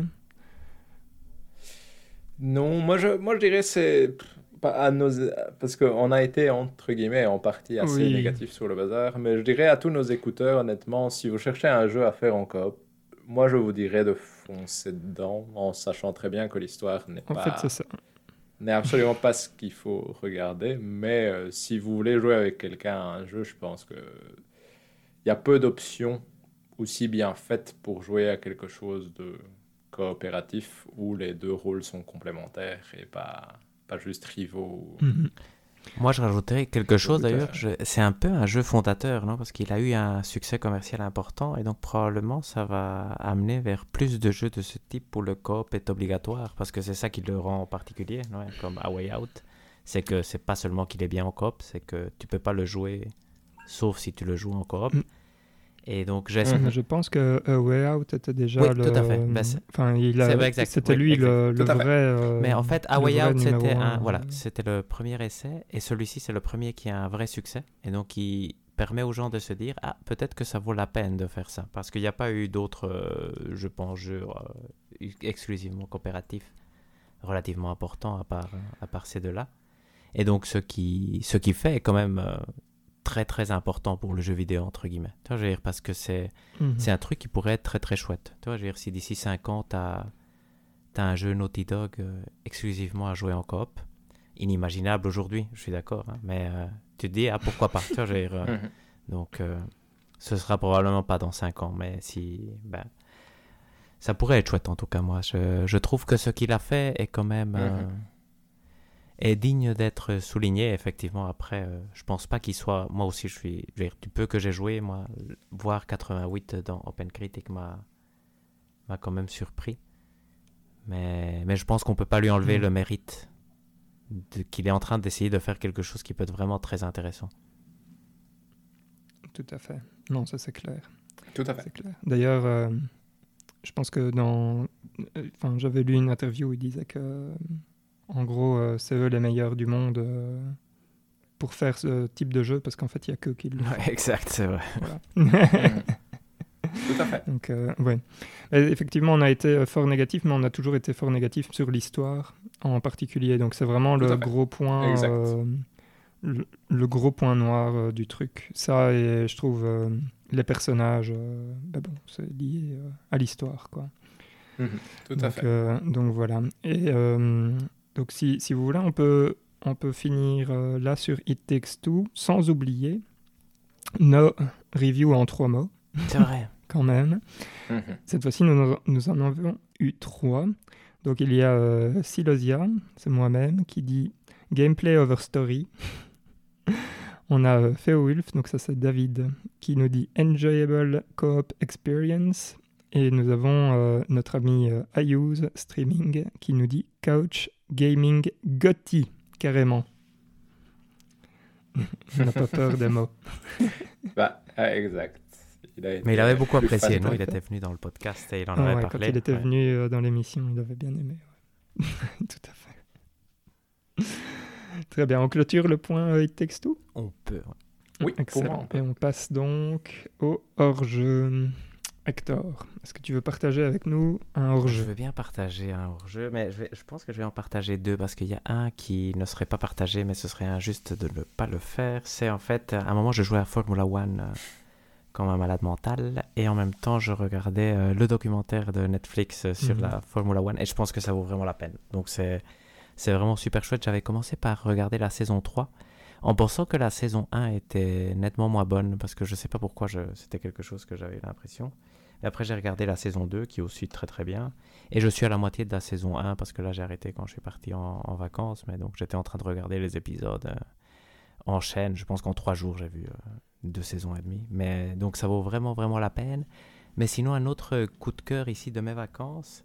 Si jamais la littérature latino-américaine vous intéresse, il y a une bibliothèque à Barcelone qui s'appelle euh, La Tapeinada, qui est vraiment euh, excessivement chouette. J'y ai été justement ici, on était, on était dans un petit village en dehors de Barcelone, donc à une heure et demie en voiture. Mais on a été un jour à, Barcelone avec Elisabeth et j'ai été à cette bibliothèque et c'était vraiment euh, hallucinant parce que là, parler avec la bibliothécaire qui s'y connaissait, euh, c'était vraiment comme rencontrer un ami. Donc c'était vraiment euh, une expérience très très chouette. Et donc je recommande cette librairie si un jour vous allez à Barcelone et que la littérature latino-américaine vous intéresse parce qu'il n'y a que ça en fait. Et donc c'était très très chouette. Très bien. Intéressant. David. Euh, oui, moi je viens aussi avec un. Bon, aussi. Euh, je viens avec un livre, plutôt un essai d'un auteur qui s'appelle Ngugi wa Thiong'o, et je m'excuse d'avance pour des éventuelles erreurs de prononciation. C'est un auteur kenyan qui est très connu. Et ici, donc j'ai lu un essai qui s'appelle Décoloniser l'esprit, qui au fait et donc, ce qui est intéressant avec cet auteur-là, c'est que donc il a commencé à écrire des romans en anglais, et puis à un moment, il a décidé de les écrire en kikuyu, qui est donc une langue euh, indigène du Kenya. Et ici, avec Décoloniser l'esprit, c'est un peu le livre où il explique pourquoi il a fait ça, et c'est aussi un essai qui, du coup, essaye de discuter de la place de la langue dans la dans la culture et de l'impact que ça a d'avoir une langue euh, d'un colonisateur qui est imposée sur ta culture. Et donc, je trouvais ça c'est assez court, c'est une centaine de pages, même pas. Et je trouve que c'est très intéressant parce que ça aborde vraiment l'aspect de, comment dire, le fait que l'on t'impose une langue qui n'est pas celle de gens indigènes de base de ton pays, va changer la façon dont tu vas voir ton pays. Et c'est marrant parce que ça m'a fait un peu penser au fait que j'avais toujours eu cette impression que, par exemple, un Européen en général va être convaincu que chez lui c'est mieux qu'ailleurs. Un Latino-Américain va être convaincu de l'inverse. Et ça a, ça a, toujours été mon impression. Donc là, je parle en termes purement personnels. Et je trouve qu'ici, le roman l'aborde, j'ai laissé l'aborde un peu de façon intéressante parce que pour lui, la langue est un des vecteurs importants de ça parce que tu ne vas pas étudier justement les auteurs qui viennent de chez toi, parce que euh, tu vas étudier les auteurs qui ont écrit dans la langue qui t'a colonisé, par exemple. Et donc, tu vas avoir une perspective sur le monde qui est une perspective qui méprise ta culture en général et qui te donne l'impression que là d'où vient la langue qui t'a colonisé, c'est mieux, par exemple. Il va aussi aborder du coup euh, le. Je vais arriver à aborder plusieurs points comme ça. Et du coup, je trouve que c'est vraiment intéressant parce que je trouve que c'est une réflexion qui est pas que je n'avais pas encore lue. Et euh, même si ça me touche pas tout à fait parce que je ne parle pas ni quechua ni guarani ni aucune des langues euh, indigènes de la Bolivie, mais ça m'a, je trouvais ça intéressant. Et d'un certain côté, en tant que latino-américain, j'ai trouvé que je m'y reconnaissais un tout petit peu dans ce qu'il racontait même s'il y a quand même pas mal de choses qui sont plus spécifiques forcément à, l'Afrique et au fait que la colonisation est peut-être plus récente euh, là-bas. Mais du coup, voilà, je conseille parce que c'était très court, j'ai trouvé ça intéressant et ça vaut la peine, je trouve. Ah, super. Mhm.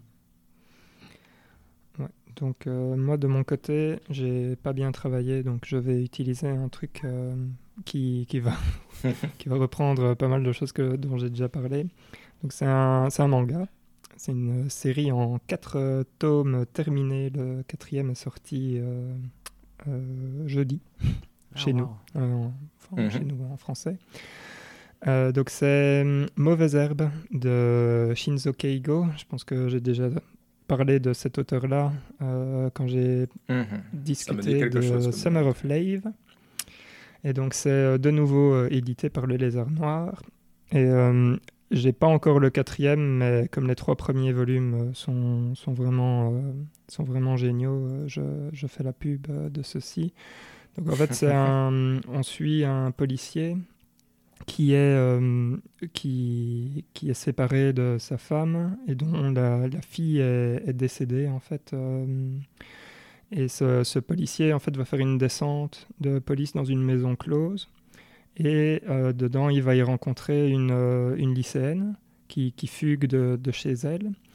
Et euh, cette lycéenne, en fait, va lui rappeler un peu sa, sa propre fille. Et ce qu'il va faire, c'est qu'il va un peu se... Enfin, il va, il va vouloir essayer de l'aider. Et, donc il va, il va lui dire ok bah, tu peux venir chez, chez moi etc et en fait elle c'est quelqu'un qui enfin qui qui va accepter euh, n'importe quelle euh, allez n'importe quelle proposition par, par des inconnus pour aller pour avoir un toit pour, pour dormir juste pour pouvoir fuir sa mère en fait. Et, et en fait il y a ce lien entre les deux où clairement elle est méfiante et lui essaye d'être gentil et en même temps il se dit oui mais enfin il, sait qu'il est en train d'enfreindre la loi parce qu'il n'a pas le droit de, de s'occuper d'elle euh, comme ça. Normalement il est censé aller la remettre euh, chez, sa mère et ce genre de choses. Et donc il y a le lien entre les deux qui se construit au fur et à mesure et, franchement c'est un drame euh, qui est qui est fantastique et qui donc le dessin est vraiment euh, sublime et qui,